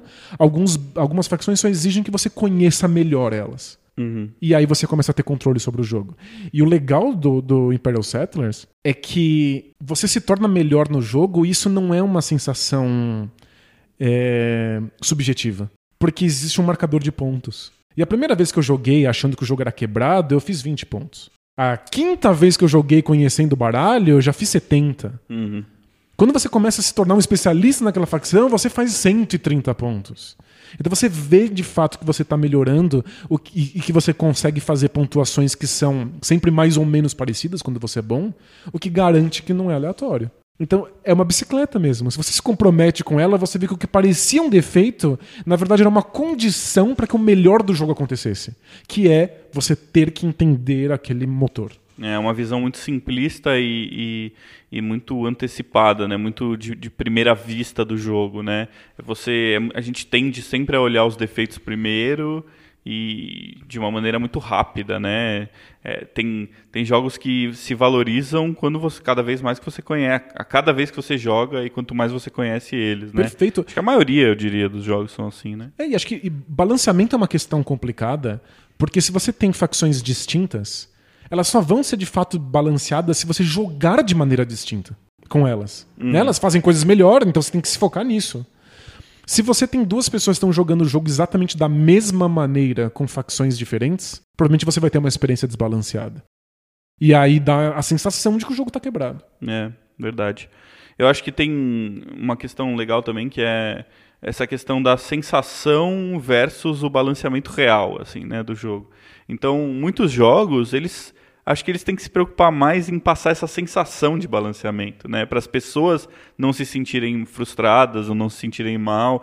E tem jogos que a gente sabe que é virtualmente impossível você conseguir balancear, eles têm muitos elementos e você tem que relevar de certa maneira. Mesmo jogos que são competitivos e tal, é, se você tiver a sensação da primeira vez que você jogou que o jogo estava balanceado, isso já é, às vezes é um passo maior até do que balancear realmente o jogo, né? A sensação é, é, importante mesmo. É, é fundamental, porque eu acho que a gente tem muita impressão errada também de balanceamento. Então eu acho que para a gente realmente saber se um jogo é balanceado ou não, a quantidade de, de, de, vezes que a gente teria que jogar é gigantesca. De estratégias diferentes que você hum. precisa experimentar. Exato, né? Você tem que é. pensar muito sobre o jogo e pensar sobre o meta dele. Eu já vi algumas pesquisas no Board Game Geek, o fórum lá de jogos de tabuleiro gringo. É, se não me engano, foi sobre Pandemic, eu não lembro de, de, de quais jogos eu já vi que o cara faz um levantamento depois de um trilhão de partidas que ele jogou, acho que principalmente no aplicativo, né, que fica muito mais fácil, ele podia jogar sozinho e, e fazer essa pesquisa de uma maneira mais dinâmica. E aí o cara viu que um monte de coisas que todo mundo fala sobre o jogo são balela, sabe? Não, não é verdade.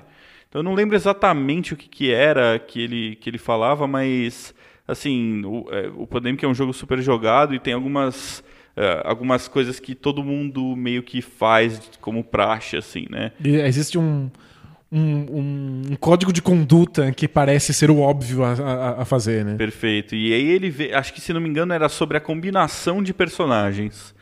E aí ele, depois de não sei quantas milhões de partidas lá que ele jogou, as estatísticas dele mostraram que a combinação de personagens importa menos do que ele imaginava. Uau. Que existem combinações que todo mundo fala super mal que nas estatísticas é, não, não apresentaram um pior resultado.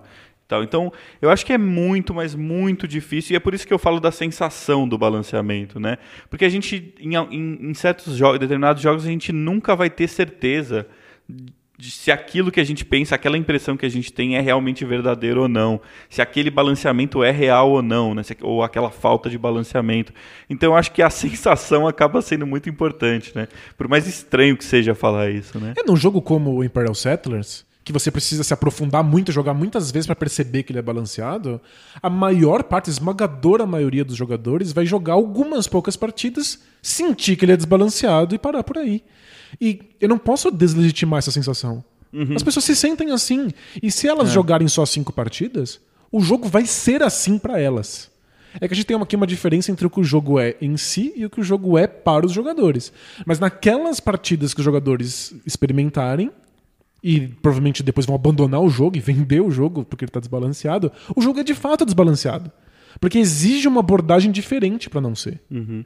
É, eu acho que ah, mesmo com, toda essa questão de você aprender o jogo, de você melhorar com cada uma das facções, a gente nunca vai saber realmente se essas facções são realmente equilibradas ou não.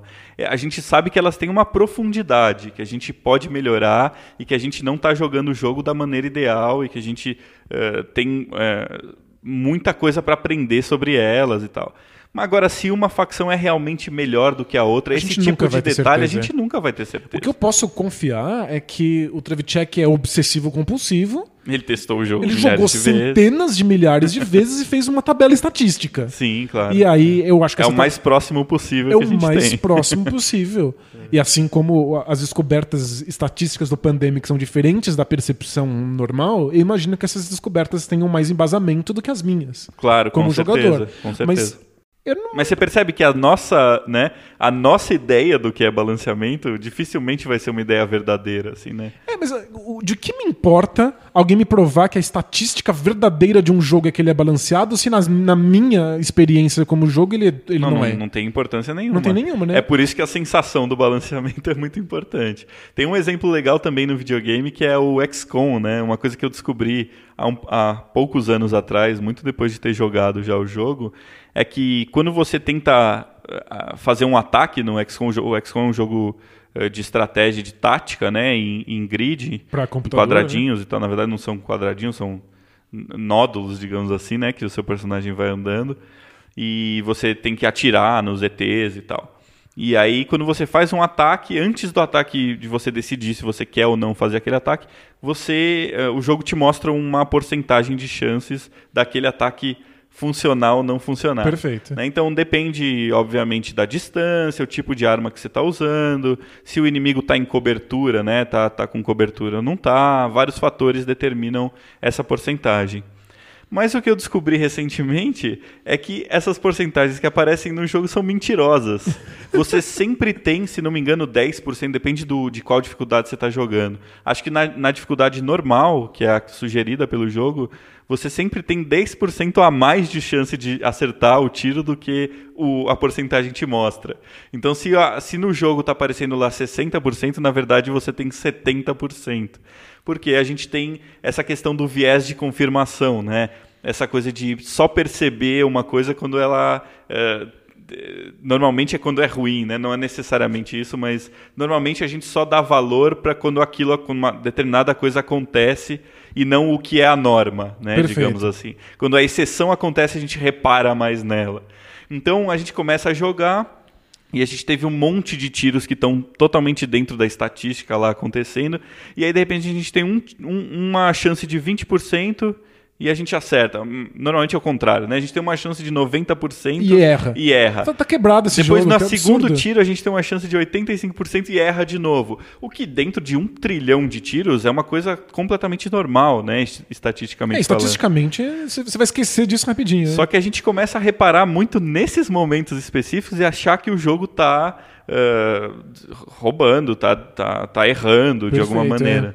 Né? E aí os caras dão uma margenzinha que é para o nosso a nossa parte psicológica, né, ficar um pouco mais amaciada ali e, e se acostumar melhor com o tipo de e ficar mais agradável, digamos assim, pra gente. É, você vai ver mais resultados dentro da norma e Isso. aí você vai psicologicamente confiar mais na porcentagem mentirosa que ele te apresenta. É muito maluco isso, é né? incrível, porque é. o, o, o game designer tem isso. Quando ele está pensando em balanceamento, ele tem que estar tá preocupado com a psicologia do jogador. Uhum. Como ele se sente diante desse balanceamento. Exato. Porque senão ele corre o risco de perder o jogador. Eu acho que quem abandona Imperial Cedra está perdendo uma grande oportunidade de se aprofundar num jogo que realmente vai te dar muitos, muitos benefícios por ter se dedicado a ele. Mas as pessoas que abandonaram têm seus motivos, elas uhum. estavam sofrendo com aquilo. É, eles não, não, você não pode dizer que eles estão errados, né? Exatamente. De certa maneira. É, tem uma, uma certa parcela de culpa, se é que é culpa, porque às vezes o, o designer simplesmente não está se importando com isso, mas é. é uma, ele tem uma certa parcela de culpa se os jogadores não aderem o jogo dele por causa de uma sensação errada de balanceamento. É, eu acho que não é tanto culpa, é, um, é uma escolha. Uma escolha, né? muitas é... vezes, pelo menos, é, eu acho. É, acho que o Inácio escolheu um jogo que ele só vai funcionar depois de X partidas. Uhum. E eu acho que todo game designer que faz jogos muito complexos tá fazendo essa escolha. Uhum. O jogo é só vai tá parecer pensando... de fato balanceado depois. Porque eu acho que um, ele está pensando num objetivo muito maior, né? Uma, um, um, a satisfação até como game designer dele em fazer um jogo mais complexo e que, e que, e que leve a lugares diferentes é muito maior do que simplesmente se ah, o cara vai abandonar meu jogo depois de jogar uma vez ou duas. Pois né? é, porque senão se ele estivesse simplesmente preocupado em fazer o jogo mais balanceado possível, logo de cara que qualquer pessoa, uma criança bate o olho e sabe que todo mundo tem as mesmas chances, ele faria damas. Uhum, perfeito. É um jogo de damas, só tem uma peça. É, todas elas uhum. agem igual. Pronto. É, se você está indo um pouco além disso, e quanto mais além você vai, maior é a chance de que o teu jogador não perceba o balanceamento mesmo que ele exista. É verdade. Ou maior a chance que o jogo de fato fique desbalanceado. É, ou às vezes o jogo realmente não merece ser jogado. às vezes acontece. Como você disse, né? Uh, então, acho que para terminar a gente pode tentar falar um pouquinho, concluir um pouquinho essa questão das regras da casa, né? Acho que a nossa visão ainda é um pouquinho diferente. Eu, apesar de, eu acho que eu falo mais do que faço isso, né? Então eu defendo um pouco a, as regras da casa, mas, mas eu uso. realmente uso bem pouco também. Né? Eu acho que assim, principalmente pelo fato da gente ter uma coleção razoavelmente grande de jogos, ter mais opções. Então, normalmente eu tenho jogos que se adequam bem às situações específicas, né, que eu preciso. Então, um número de jogadores específico, um peso específico. É, você tem uma coleção eclética que funciona para absolutamente qualquer pessoa do é, planeta. Um, inclusive esse é um dos meus objetivos, né? É fazer com que todas as pessoas do mundo gostem de pelo menos um jogo da minha coleção. Né? Acho que você Não consegue, só é. eu tenho que gostar, mas pelo menos uma pessoa tem que jogar. é, pelo menos um jogo tem que ser agradável para todas as pessoas, né? A- Acho muito legal, porque é o, é o oposto da minha coleção, que foi indo dire- diretamente no meu gosto, no gosto da minha esposa, e aí eu já não sei mais como introduzir pessoas nos meus jogos. É, né? mas acho que é, é muito por conta de como foi a nossa relação com os jogos no começo, Sem né? dúvida, eu é. sempre joguei com pessoas mais diversas, mais variadas. Você tem e razão, tal. É. Nunca me preocupei tanto em, em achar jogos específicos para pessoas específicas. assim. Inclusive para mim, lógico que eu tenho que gostar dos jogos. Não, né? claro, Mas, mas é, a gente gosta de tudo, né? é, no fim das contas, A gente gosta de jogar, né? o menos importante é isso. Pois é. Mas é, por que eu tava falando isso mesmo? Esqueci. Ah, porque você tem uma coleção muito grande, Ah, então. sim, então você é, usa eu tava House Rules, né? falando justamente que normalmente eu não preciso usar alguma eh, regra da casa, porque eu normalmente vou escolher um jogo que eu acho que vai se adaptar bem com os jogadores que que estão jogando, o número de jogadores e tudo mais. Mas, dito isso, é, eu acho que até vale para pessoas, por exemplo, que têm menos jogos, né, que tem eh, que gostam de jogos muito específicos, mas não tem essa vontade de, de ter uma coleção tão extensa e tal. Às vezes você vai eh, bater em certas situações, em certas paredes, em que eh, a, a experiência do jogo está comprometida por alguma coisa específica. Por exemplo, o número de jogadores de um jogo. Né? Então, principalmente em jogos, eu acho que mais party game, né? Às vezes você tem muita gente na sua casa e aí você quer jogar um jogo, por exemplo, como o Dixit, que é um jogo que até gente que não conhece nada de jogo de tabuleiro hoje em dia já conhece o É, Dixit, ver- assim, o né? Dixie virou língua franca. É Isso, é impressionante. impressionante, assim, ele ficou quase tão conhecido como Imagem e Ação esses jogos antigos É- é que a gente jogava na infância. E o Já fui em Dixit- casa de não jogadores e tem um Dixit assim em cima da, da, da prateleira. assim, é. Perfeito, é. Quando já vi em restaurante, assim, que tem um Dixit em cima do, do, do móvel do restaurante. Muito louco. E o Dixit, por exemplo, é um jogo em que eu acho que a experiência é muito mais importante do que as regras, mesmo porque ele tem pouquíssimas É, regras. manter um placar é praticamente irrelevante. né? Perfeito. E é até interessante porque a minha experiência com o Dixit foi exatamente essa. Eu, eu encomendei, encomendei na época, o Dixit não existia ainda no Brasil, e eu trouxe de fora, eu importei o jogo. E a caixa básica vem com um tabuleirinho, né? E com um número de peõezinhos lá para você marcar os pontos. E eu encomendei também duas expansões que são só um novo baralho de cartas que você pode misturar, né? Ou Sim. jogar com eles separadamente. E o, o, o meu jogo base do Dixit nunca chegou, ele extraviou.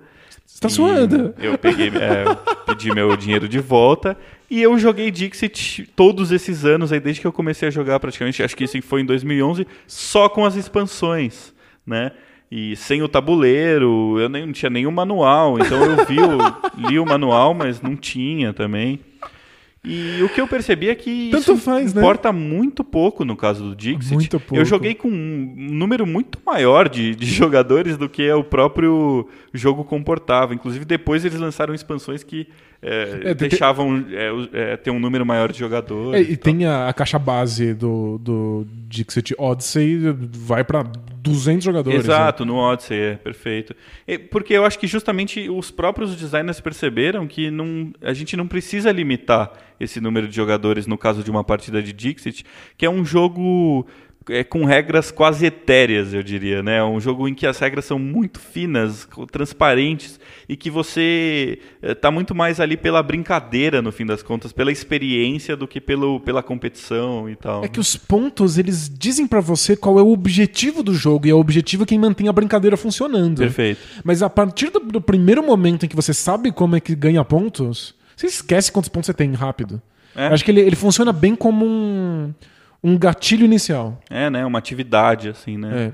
E eu acho que outra coisa que, que faz com que essa, esse desbalanceamento não seja uma coisa tão crítica, no caso do Dixit e de outros jogos também, é que no Dixit você- todos os jogadores têm a mesma oportunidade, né? todos jogam da mesma maneira, menos um moderador, mas esse moderador ele, ele muda a cada rodada. Isso, então, na perfeito. verdade, não importa se o moderador vai ganhar mais pontos ou se os jogadores normais vão ganhar mais pontos, porque, isso esse, mo- isso esse muda, moderador está sempre girando. É. Então acho que quanto mais você consegue essa simetria de regras entre os jogadores, mais você pode, por exemplo, alterar o número de jogadores, o que seria uma regra da casa, né? Mas é que isso, isso exige um jogo em que as pessoas se preocupem muito pouco com a vitória e muito com a experiência. Perfeito, mas eu acho que esse é um dos fatores importantes de É. você poder colocar uma regra da casa sem eh, estragar a experiência. né? Jogos mais competitivos, jogadores mais competitivos, eles se preocupam em quando o jogo termina.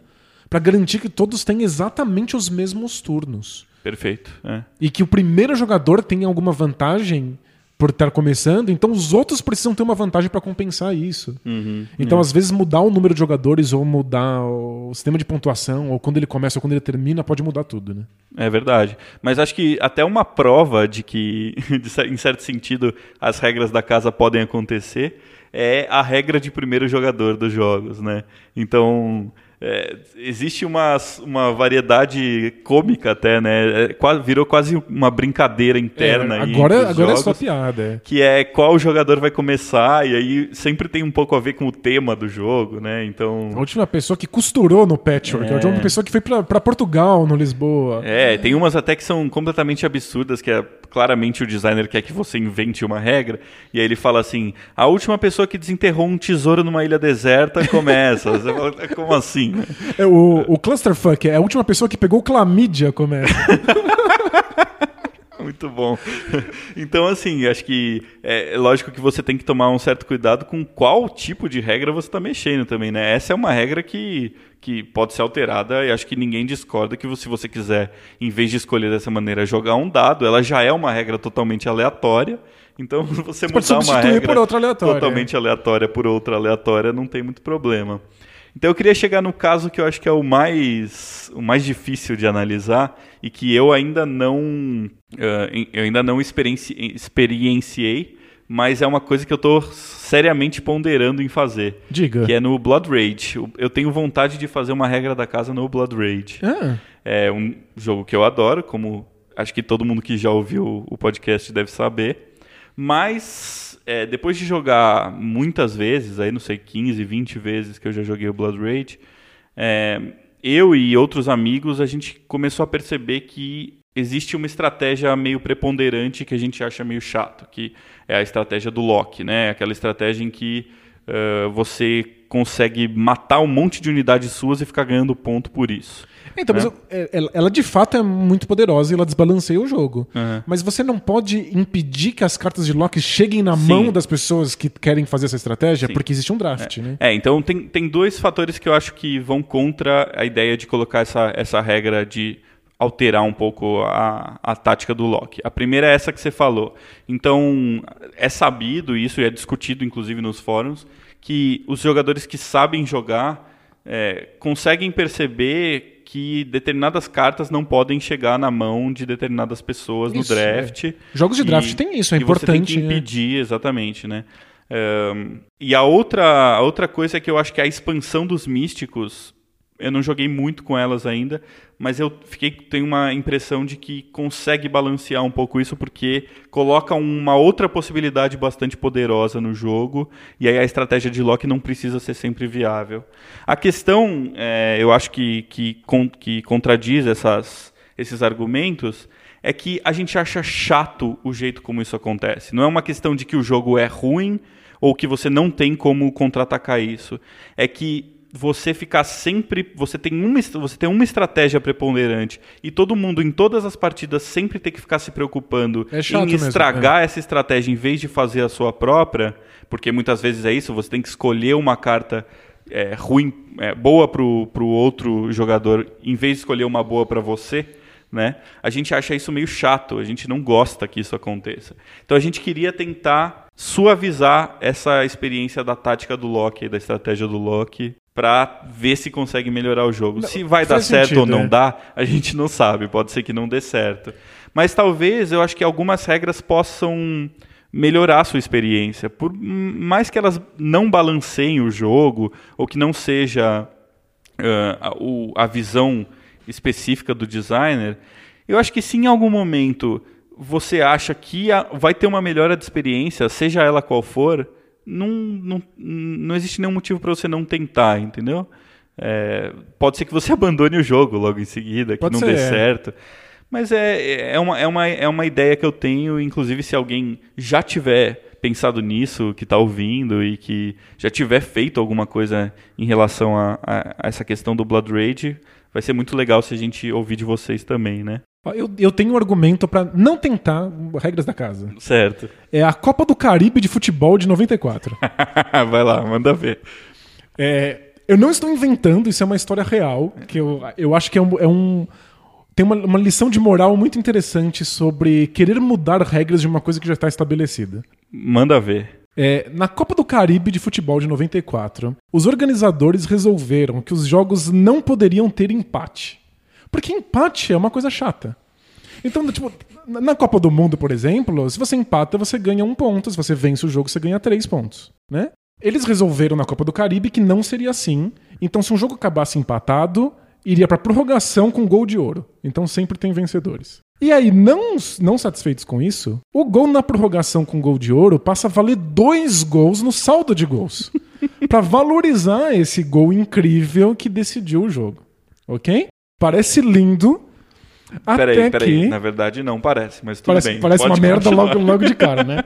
Mas é, foi só uma mudançazinha, é só uma regrinha da casa. Parece, parece que vai deixar o jogo mais interessante, não ter empates. Ter, ter- gol de ouro não é uma coisa mágica. Afinal, futebol é É espetáculo. espetáculo. Até que, na última partida da fase de grupos, Barbados enfrentou Granada. E aí o Nossa, que acontece? maravilhoso. Barbados, Barbados contra e Granada. Granada. Barbados precisava vencer o jogo por dois gols de diferença para se classificar. Se Barbados não conseguisse isso, Granada é quem se classificava para a próxima fase. Então Barbados precisava de dois gols de diferença. A terra da Rihanna, hein? Barbados? É. Barbados estava vencendo o jogo por 1 a 0 nos minutos finais. E aí estava desesperado, precisando conseguir um segundo gol. E o jogo estava acabando. E aí o que, que eles perceberam? Se eles fizessem um gol contra e o jogo ficasse 1 a 1, o jogo iria automaticamente para prorrogação. Eles ganhariam meia hora a mais, porque são dois tempos de 15 minutos. E se eles fizessem lá o gol de ouro, o Valia gol de ouro valia pontos. dois. Então eles conseguiriam o saldo de, de dois gols. E aí se classificavam. então eles foram lá e, faltando uns 5 minutos para acabar o jogo, eles marcaram um gol contra. A, a seleção adversária, Granada? Granada, percebeu então que eles se classificariam em duas circunstâncias. Ou eles marcavam um gol e venciam o jogo por 2 a 1 ou eles marcavam um gol contra, porque se eles perdessem de propósito por um gol de diferença, não era o suficiente Não tinha como eles o outro time passar para no saldo. Barbados passar no saldo. Então, o que aconteceu foi que Barbados teve que proteger por cinco minutos os dois gols. dois gols. Os dois gols. O próprio gol para não tomar um gol e o gol adversário para que o time não pudesse fazer um gol contra. Aí o, o técnico colocou um segundo goleiro. Pensa no ridículo. E, tipo, e tem imagens disso no YouTube, é de chorar de dar risada. E o mais engraçado é que Barbados conseguiu, não tomou um gol. E o outro time não fez um gol contra. Eles foram prorrogação, marcaram o gol de ouro e se classificaram. Que maravilhoso. Ninguém, ninguém no instante em que previu essa regra imaginou que uma coisa grotesca dessa pudesse acontecer. Em que um time se beneficiaria de fazer um gol contra e que automaticamente o outro time também se beneficiaria de fazer um gol contra. As coisas saem do controle porque são regras demais interagindo umas com as outras. É verdade. Nesse caso, são as regras do futebol e as regras do torneio e as regras de pontuação e as regras de classificação. Sai do controle. Essa história tem que ser disseminada, é muito boa. É Meu muito Deus do céu, boa, como é é. que ninguém conhece essa história ainda? Copa do Caribe de 94. Agora, eu acho uma sacanagem você usar esse exemplo aí como argumento, porque nos primeiros três segundos que você começou a falar, já parecia que ia dar pareceu horrível. tudo errado. Mas às vezes não parece. E na cabeça de quem, de quem imaginou essa regra não parecia. Então às vezes você tira as cartas do Loki, do Blood Rage, E aí o draft já não faz mais sentido. É, aparece uma outra estratégia que é Aparece- a melhor. Pois é. Eu acho que Eu draft. Não duvido que possa acontecer isso, mas acho que a gente também tem que dosar o peso do, do- da partida que a gente está disputando, né? Uma coisa é eu na minha casa com os meus amigos mudar uma regra que vai cagar o jogo. Outra coisa é a Federação de Futebol do Caribe me Então. fazer uma besteira dessa. Eu acho que o jogo na sua casa é mais importante do que a Copa do Caribe. Mas, Pode ser. Mas É verdade. Sobre o Blood Raid, eu acho que draft tem dessas. Eu acho que um draft bem feito é um draft que você tá constantemente sendo obrigado a pegar cartas que você não quer, porque senão você favorece outro jogador. Um draft em que você só pega cartas que fazem bem pra você, ué, não precisa É draft. verdade, eu concordo com você, mas é que o problema é quando sempre as cartas que você não quer são as mesmas, entendeu? Acho que esse um pouco é o problema do Blood Rage. É, acho que ele talvez precisasse de mais estratégias poderosas que você deveria tentar impedir, né? Por exemplo, o Seven Wonders é um jogo que vira e mexe, você olha as cartas dos outros, a, a mesa dos outros. Você, tem, se- você quer impedir que eles peguem algumas coisas, às Mas vezes. você não né? está sempre querendo impedir que eles façam a mesma coisa. Depende muito do contexto. Eu acho que o draft é uma mecânica que é- cabe muito bem num jogo contextual, em que você tem que olhar a mesa, entender o jogo dos, nos- dos seus adversários naquele momento, naquela partida, e adaptar o seu draft a isso. Você tem razão, isso, isso é que um bom jogo deveria fazer. É, eu acho. é. En- Enfim, não desqualifica de maneira nenhuma o Blood Rage pra mim, mas é uma vontade que eu tenho até pra experimentar uma House Rule, que é uma coisa que eu não costumo fazer muito. Então Boa. Vai ficar aí no, no ar, vamos ver se um dia eu faço isso aí. E se a sua partida de Blood Raid virar a Copa do, do Caribe, você me avisa. Ah, vai ser legal também, eu vou gostar, eu acho. viu? Só pela, só pela brincadeira. legal, Dan.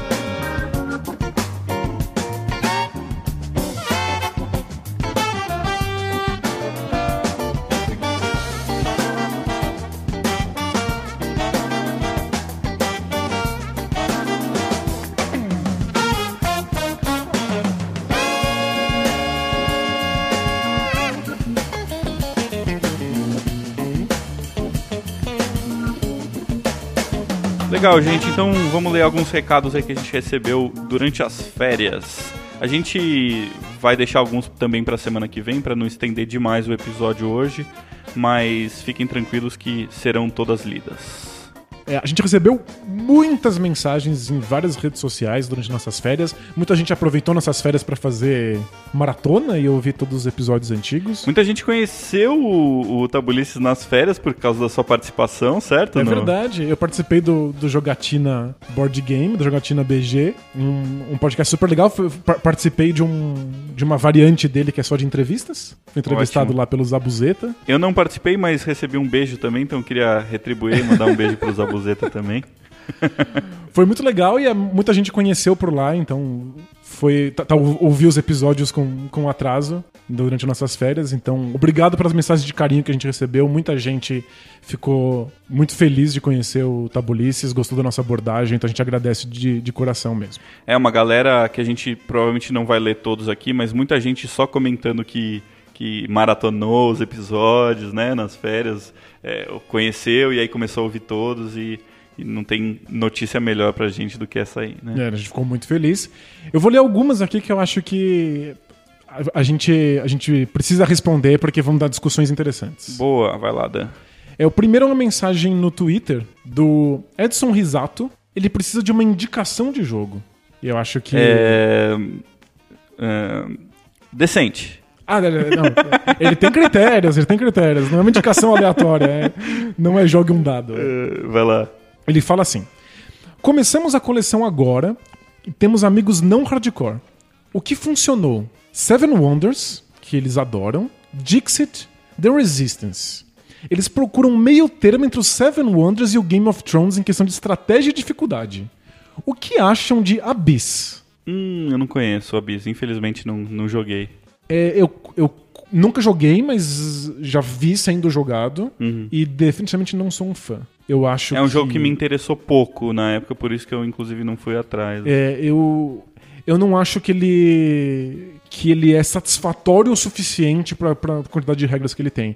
Eu acho que o, o que ele tá o que ele tá querendo é um jogo que não seja muito difícil, mas que tenha estratégia e escolhas significativas. Legal. Poxa vida, hein? E aí, Dan, alguma ideia? Então, Pra quem tá começando coleção e quer entrar mais no- em jogos assim, eu. É um jogo de, de pe- peso médio. peso né? médio, eu, eu acho Porto Rico sempre o jogo ideal de peso médio. Legal. Eu acho que é um jogo legal de ter na coleção. É, qual- quais você acha que são as características que fazem com que ele seja um bom jogo nessa situação?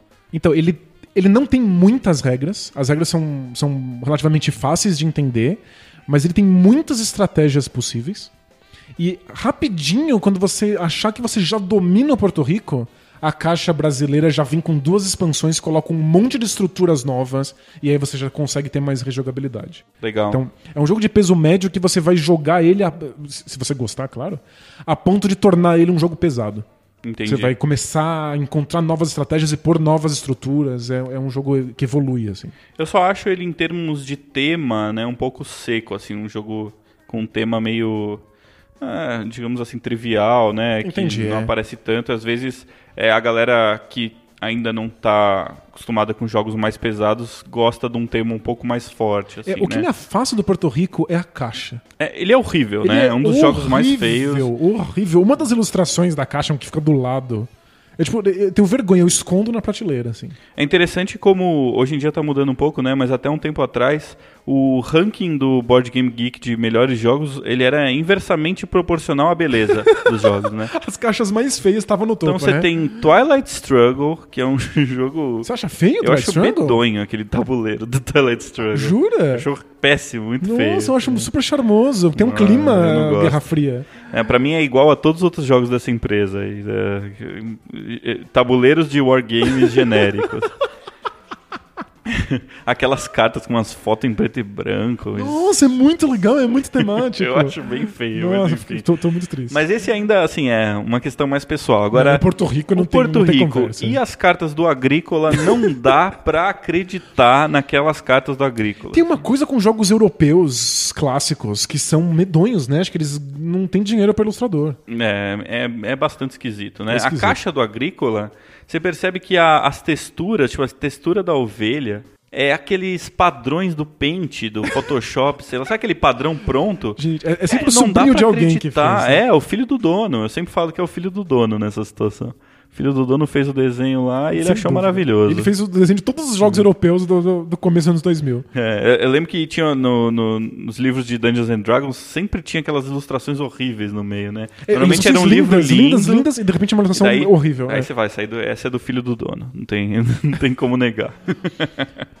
Mas vamos lá, voltando então. Você você indicou o Porto Rico, certo? É. Isso, agora, indique um que seja mais temático do que o Porto Rico. Olha, mais temático. a gente falou bastante do Blood Rage, eu não acho que é uma, seria uma má ideia.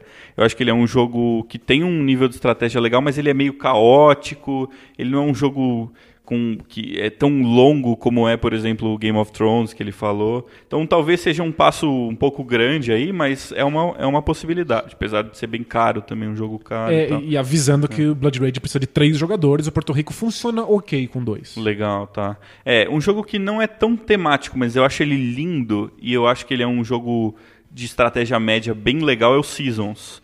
O Seasons é um jogo que eu adoro, já é um jogo um pouco mais antigo. Seasons é maravilhoso. Mas é, é, é incrível, é um jogo muito legal. Se você gosta de rolar dado, ele tem rolagem de dado, e aí você faz um draft com os dados. Em vez de você escolher uma carta e passar as outras, você escolhe um dado e passa os outros, porque os dados eles não têm valores né, numéricos, eles têm ah, possibilidades de ações que você faz. Tem dados coloridos, cada, cada estação do ano tem, tem dados de cores diferentes, ele é um jogo super bonito. É lindo, É, é. ele tem. Ele, ele, apesar de não ser exatamente temático, ele tem cartas com ilustrações muito legais, que é, evocativas, né? Que, que trazem um clima É, interessante ele, pro ele jogo. não tem tempo, ele tem clima, né? Isso, Mas exato. é, todo jogo que a gente sugeriu aqui tem um defeito. Porto Rico é feio e não tem tema. Certo. O, o Blood Rage é pra três jogadores e é caro. E Uhum. os Seasons tem que importar, porque não existe no Brasil. Não existe no Brasil Seasons? Não, não lançaram. Ah, que tristeza. Mas Puxa vida. É, bom, se, se por acaso tiver alguém aí que tem a oportunidade de trazer de fora, é uma excelente opção E, também é um jogo, Seasons. e um preço bom, porque. É, não é um jogo é um com jogo uma caro, quantidade gigante de componentes, nem nada. Legal, mais algum jogo que você in- indicaria? Tem um jogo que ele é pequeno, mas talvez a galera goste também. Você já jogou da, da minha coleção, que é o 8 Minute Empire, né? O Império em 8 Minutos. Que é um jogo de território, só que ele é super, como o próprio nome diz, ele não dura oito minutos exatamente, e eu sei que você acha isso um absurdo, Danilo. Eu acho, eu fico indignado, propaganda enganosa. É. Mas ele é um, digamos, um jogo de um império em 20 minutos, meia hora, que já, digamos hora, que para construir um império é um, é um tempo bem razoável, meia hora. Acho que é... É ok. A é. maioria dos impérios demora, demorou um pouco mais para ser construído. Então, meia hora para fazer um império. Então, eu acho que ele é um jogo é, pequeno, né? Ele tem um escopo pequeno, mas ele tem uma sensação épica interessante.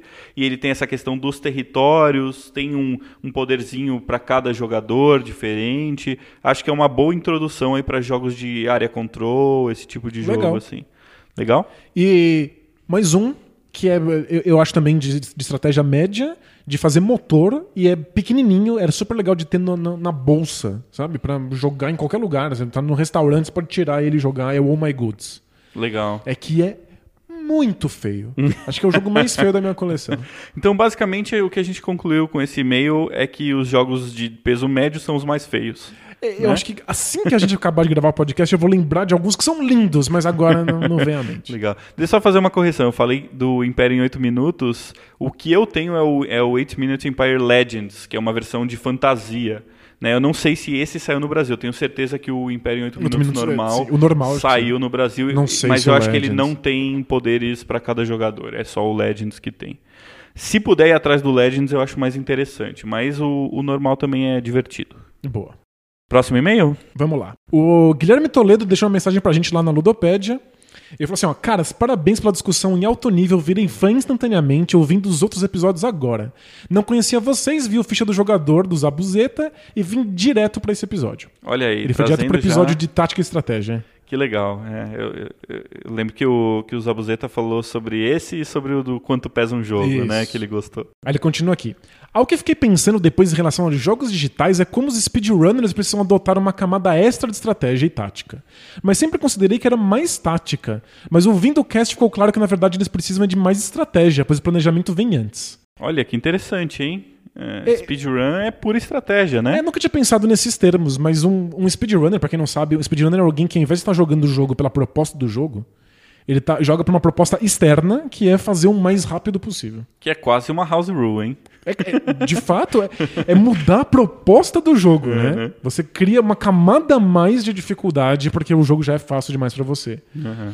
E nunca tinha pensado nisso, mas speedrunners são só estratégia. Você não pode improvisar absolutamente nada enquanto você faz. Tudo tem que estar planejado já com antecedência. Então você tem que saber exatamente onde você vai pular, com que velocidade, em que frame. Exato, é o que eu ia comentar. Tem coisas que dependem de um ou dois frames, né? Pensando que os jogos acho que rodavam a 60 frames por segundo ou 30. 30, é. É, é um, uma quantidade absurdamente pequena e precisa de tempo que você precisa ter para fazer os movimentos. Não dá não é um tempo que dá para você ficar improvisando, é, né? Não... Fazendo coisas diferentes. O, speedrunner, ele vai lá, ele erra alguma coisinha, ele já sabe que ele não tem como bater, ele já sabe exatamente qual é o tempo que ele perdeu e qual é o tempo que ele vai fazer no final, ele tem que começar de novo. É, muito, muitos speedruns dependem de um glitch, né? De um defeito do jogo, que só acontecem se o personagem encostar na parede em um frame específico. E aí o cara pularia quatro fases. Então se ele não consegue passar essa parede, acabou, né? Exatamente. Não tem mais jeito. E nesse caso, o jogo se torna simplesmente você ser capaz, fisicamente capaz, com seus dedos, com seus reflexos, de dar a resposta certa. E eu acho que jogos de tabuleiro que são assim são muito desinteressantes. É verdade, né? né? A gente quer jogos que a gente possa descobrir coisas novas e improvisar. Não jogos, jogos de quebra-cabeça, né? É que você só, você só tem que resolver isso. Se você fizer os jogos que você só tem que resolver um, um, um quebra-cabeça sempre do mesmo jeito, a gente faz uma vez e joga fora. Isso, é. a gente até comentou já de alguns jogos que se propõem a fazer isso e fazem de maneira interessante, né? Como Time Stories, isso, os escape jogos room, de né? escape room e tal. Mas não é o, a norma aí nos jogos de tabuleiro, né? Exato. né? Tem, um, tem um, uma exceção aí relacionada aos, ao, a tática e estratégia nos speedruns, que são os jogos procedurais, né? Então, outro dia, por exemplo, eu vi uma, um speedrun de Enter the Gungeon. Ou poderia ser do Binding of Isaac ou do Dead Cells, que é um jogo novo. São jogos que trazem elementos diferentes a cada vez que você joga. É, Ele sorteia lá e aí ele faz uma coisa mais ou menos com a mesma dificuldade. No fundo, é o, o que quer fazer o Garfield com o Keyforge. Tem, a ver- tem muito a ver com isso, a questão procedural, né? Isso, né? Então, jogos procedurais, eh, por mais que o, o speedrunner tenha meio que um protocolo que ele vai avaliar a situação e agir conforme o protocolo, de certa maneira isso gente- acho que a gente pode considerar como uma decisão tática, né? Então ele entra numa sala e ele vê que ele vai ter que matar três inimigos para poder pegar um item que não é obrigatório, mas pode ajudar ele a fazer outras coisas mais rápido. Então ele vai ter que decidir se, ele va- se vale a pena ele perder o tempo nessa sala para poder pegar esse item e ele vai ganhar esse tempo depois ou não. Né? Isso Perfeito. acontece bastante nesse tipo de jogo. Então esse tipo de speedrun speedrun que envolve também a tática. Né? Boa. E, e speedrun em jogos de tabuleiro? Existe não? Pandemic em menor tempo possível. E eu não digo só de turnos, eu digo de tempo. O cara tem que ser rápido. Então, qu- quando você joga o Pandemic competitivo no- nos campeonatos, que é o que eles chamam de Pandemic Survival, Aham. você tem um minuto e 15 pra fazer a sua jogada. Tem um limite Então de tem um tempo. limite de tempo e você não pode conversar com o seu parceiro fora desse 1 minuto e 15. Aham. Então você tem que conversar tudo, já programar, já fazer estratégia, tomar as decisões ali na hora e aí depois ficar em silêncio. Mas não existe um canal de speedrun de jogos de tabuleiro no Twitch, por exemplo, Acho, né? que, acho que não, não, não faz sentido como proposta, né? Tipo, É, eu acho que o mais difícil é você provar de que você não usou nenhum artifício pra roubar, né? Tipo, pra fazer diferente. Então você vai ler a carta lá na hora, você vai pegar as coisas, não tem muito como você comprovar isso, fazer um campeonato de speedrun, por exemplo. e são né? poucos os jogos que a graça deles é você terminar primeiro, né?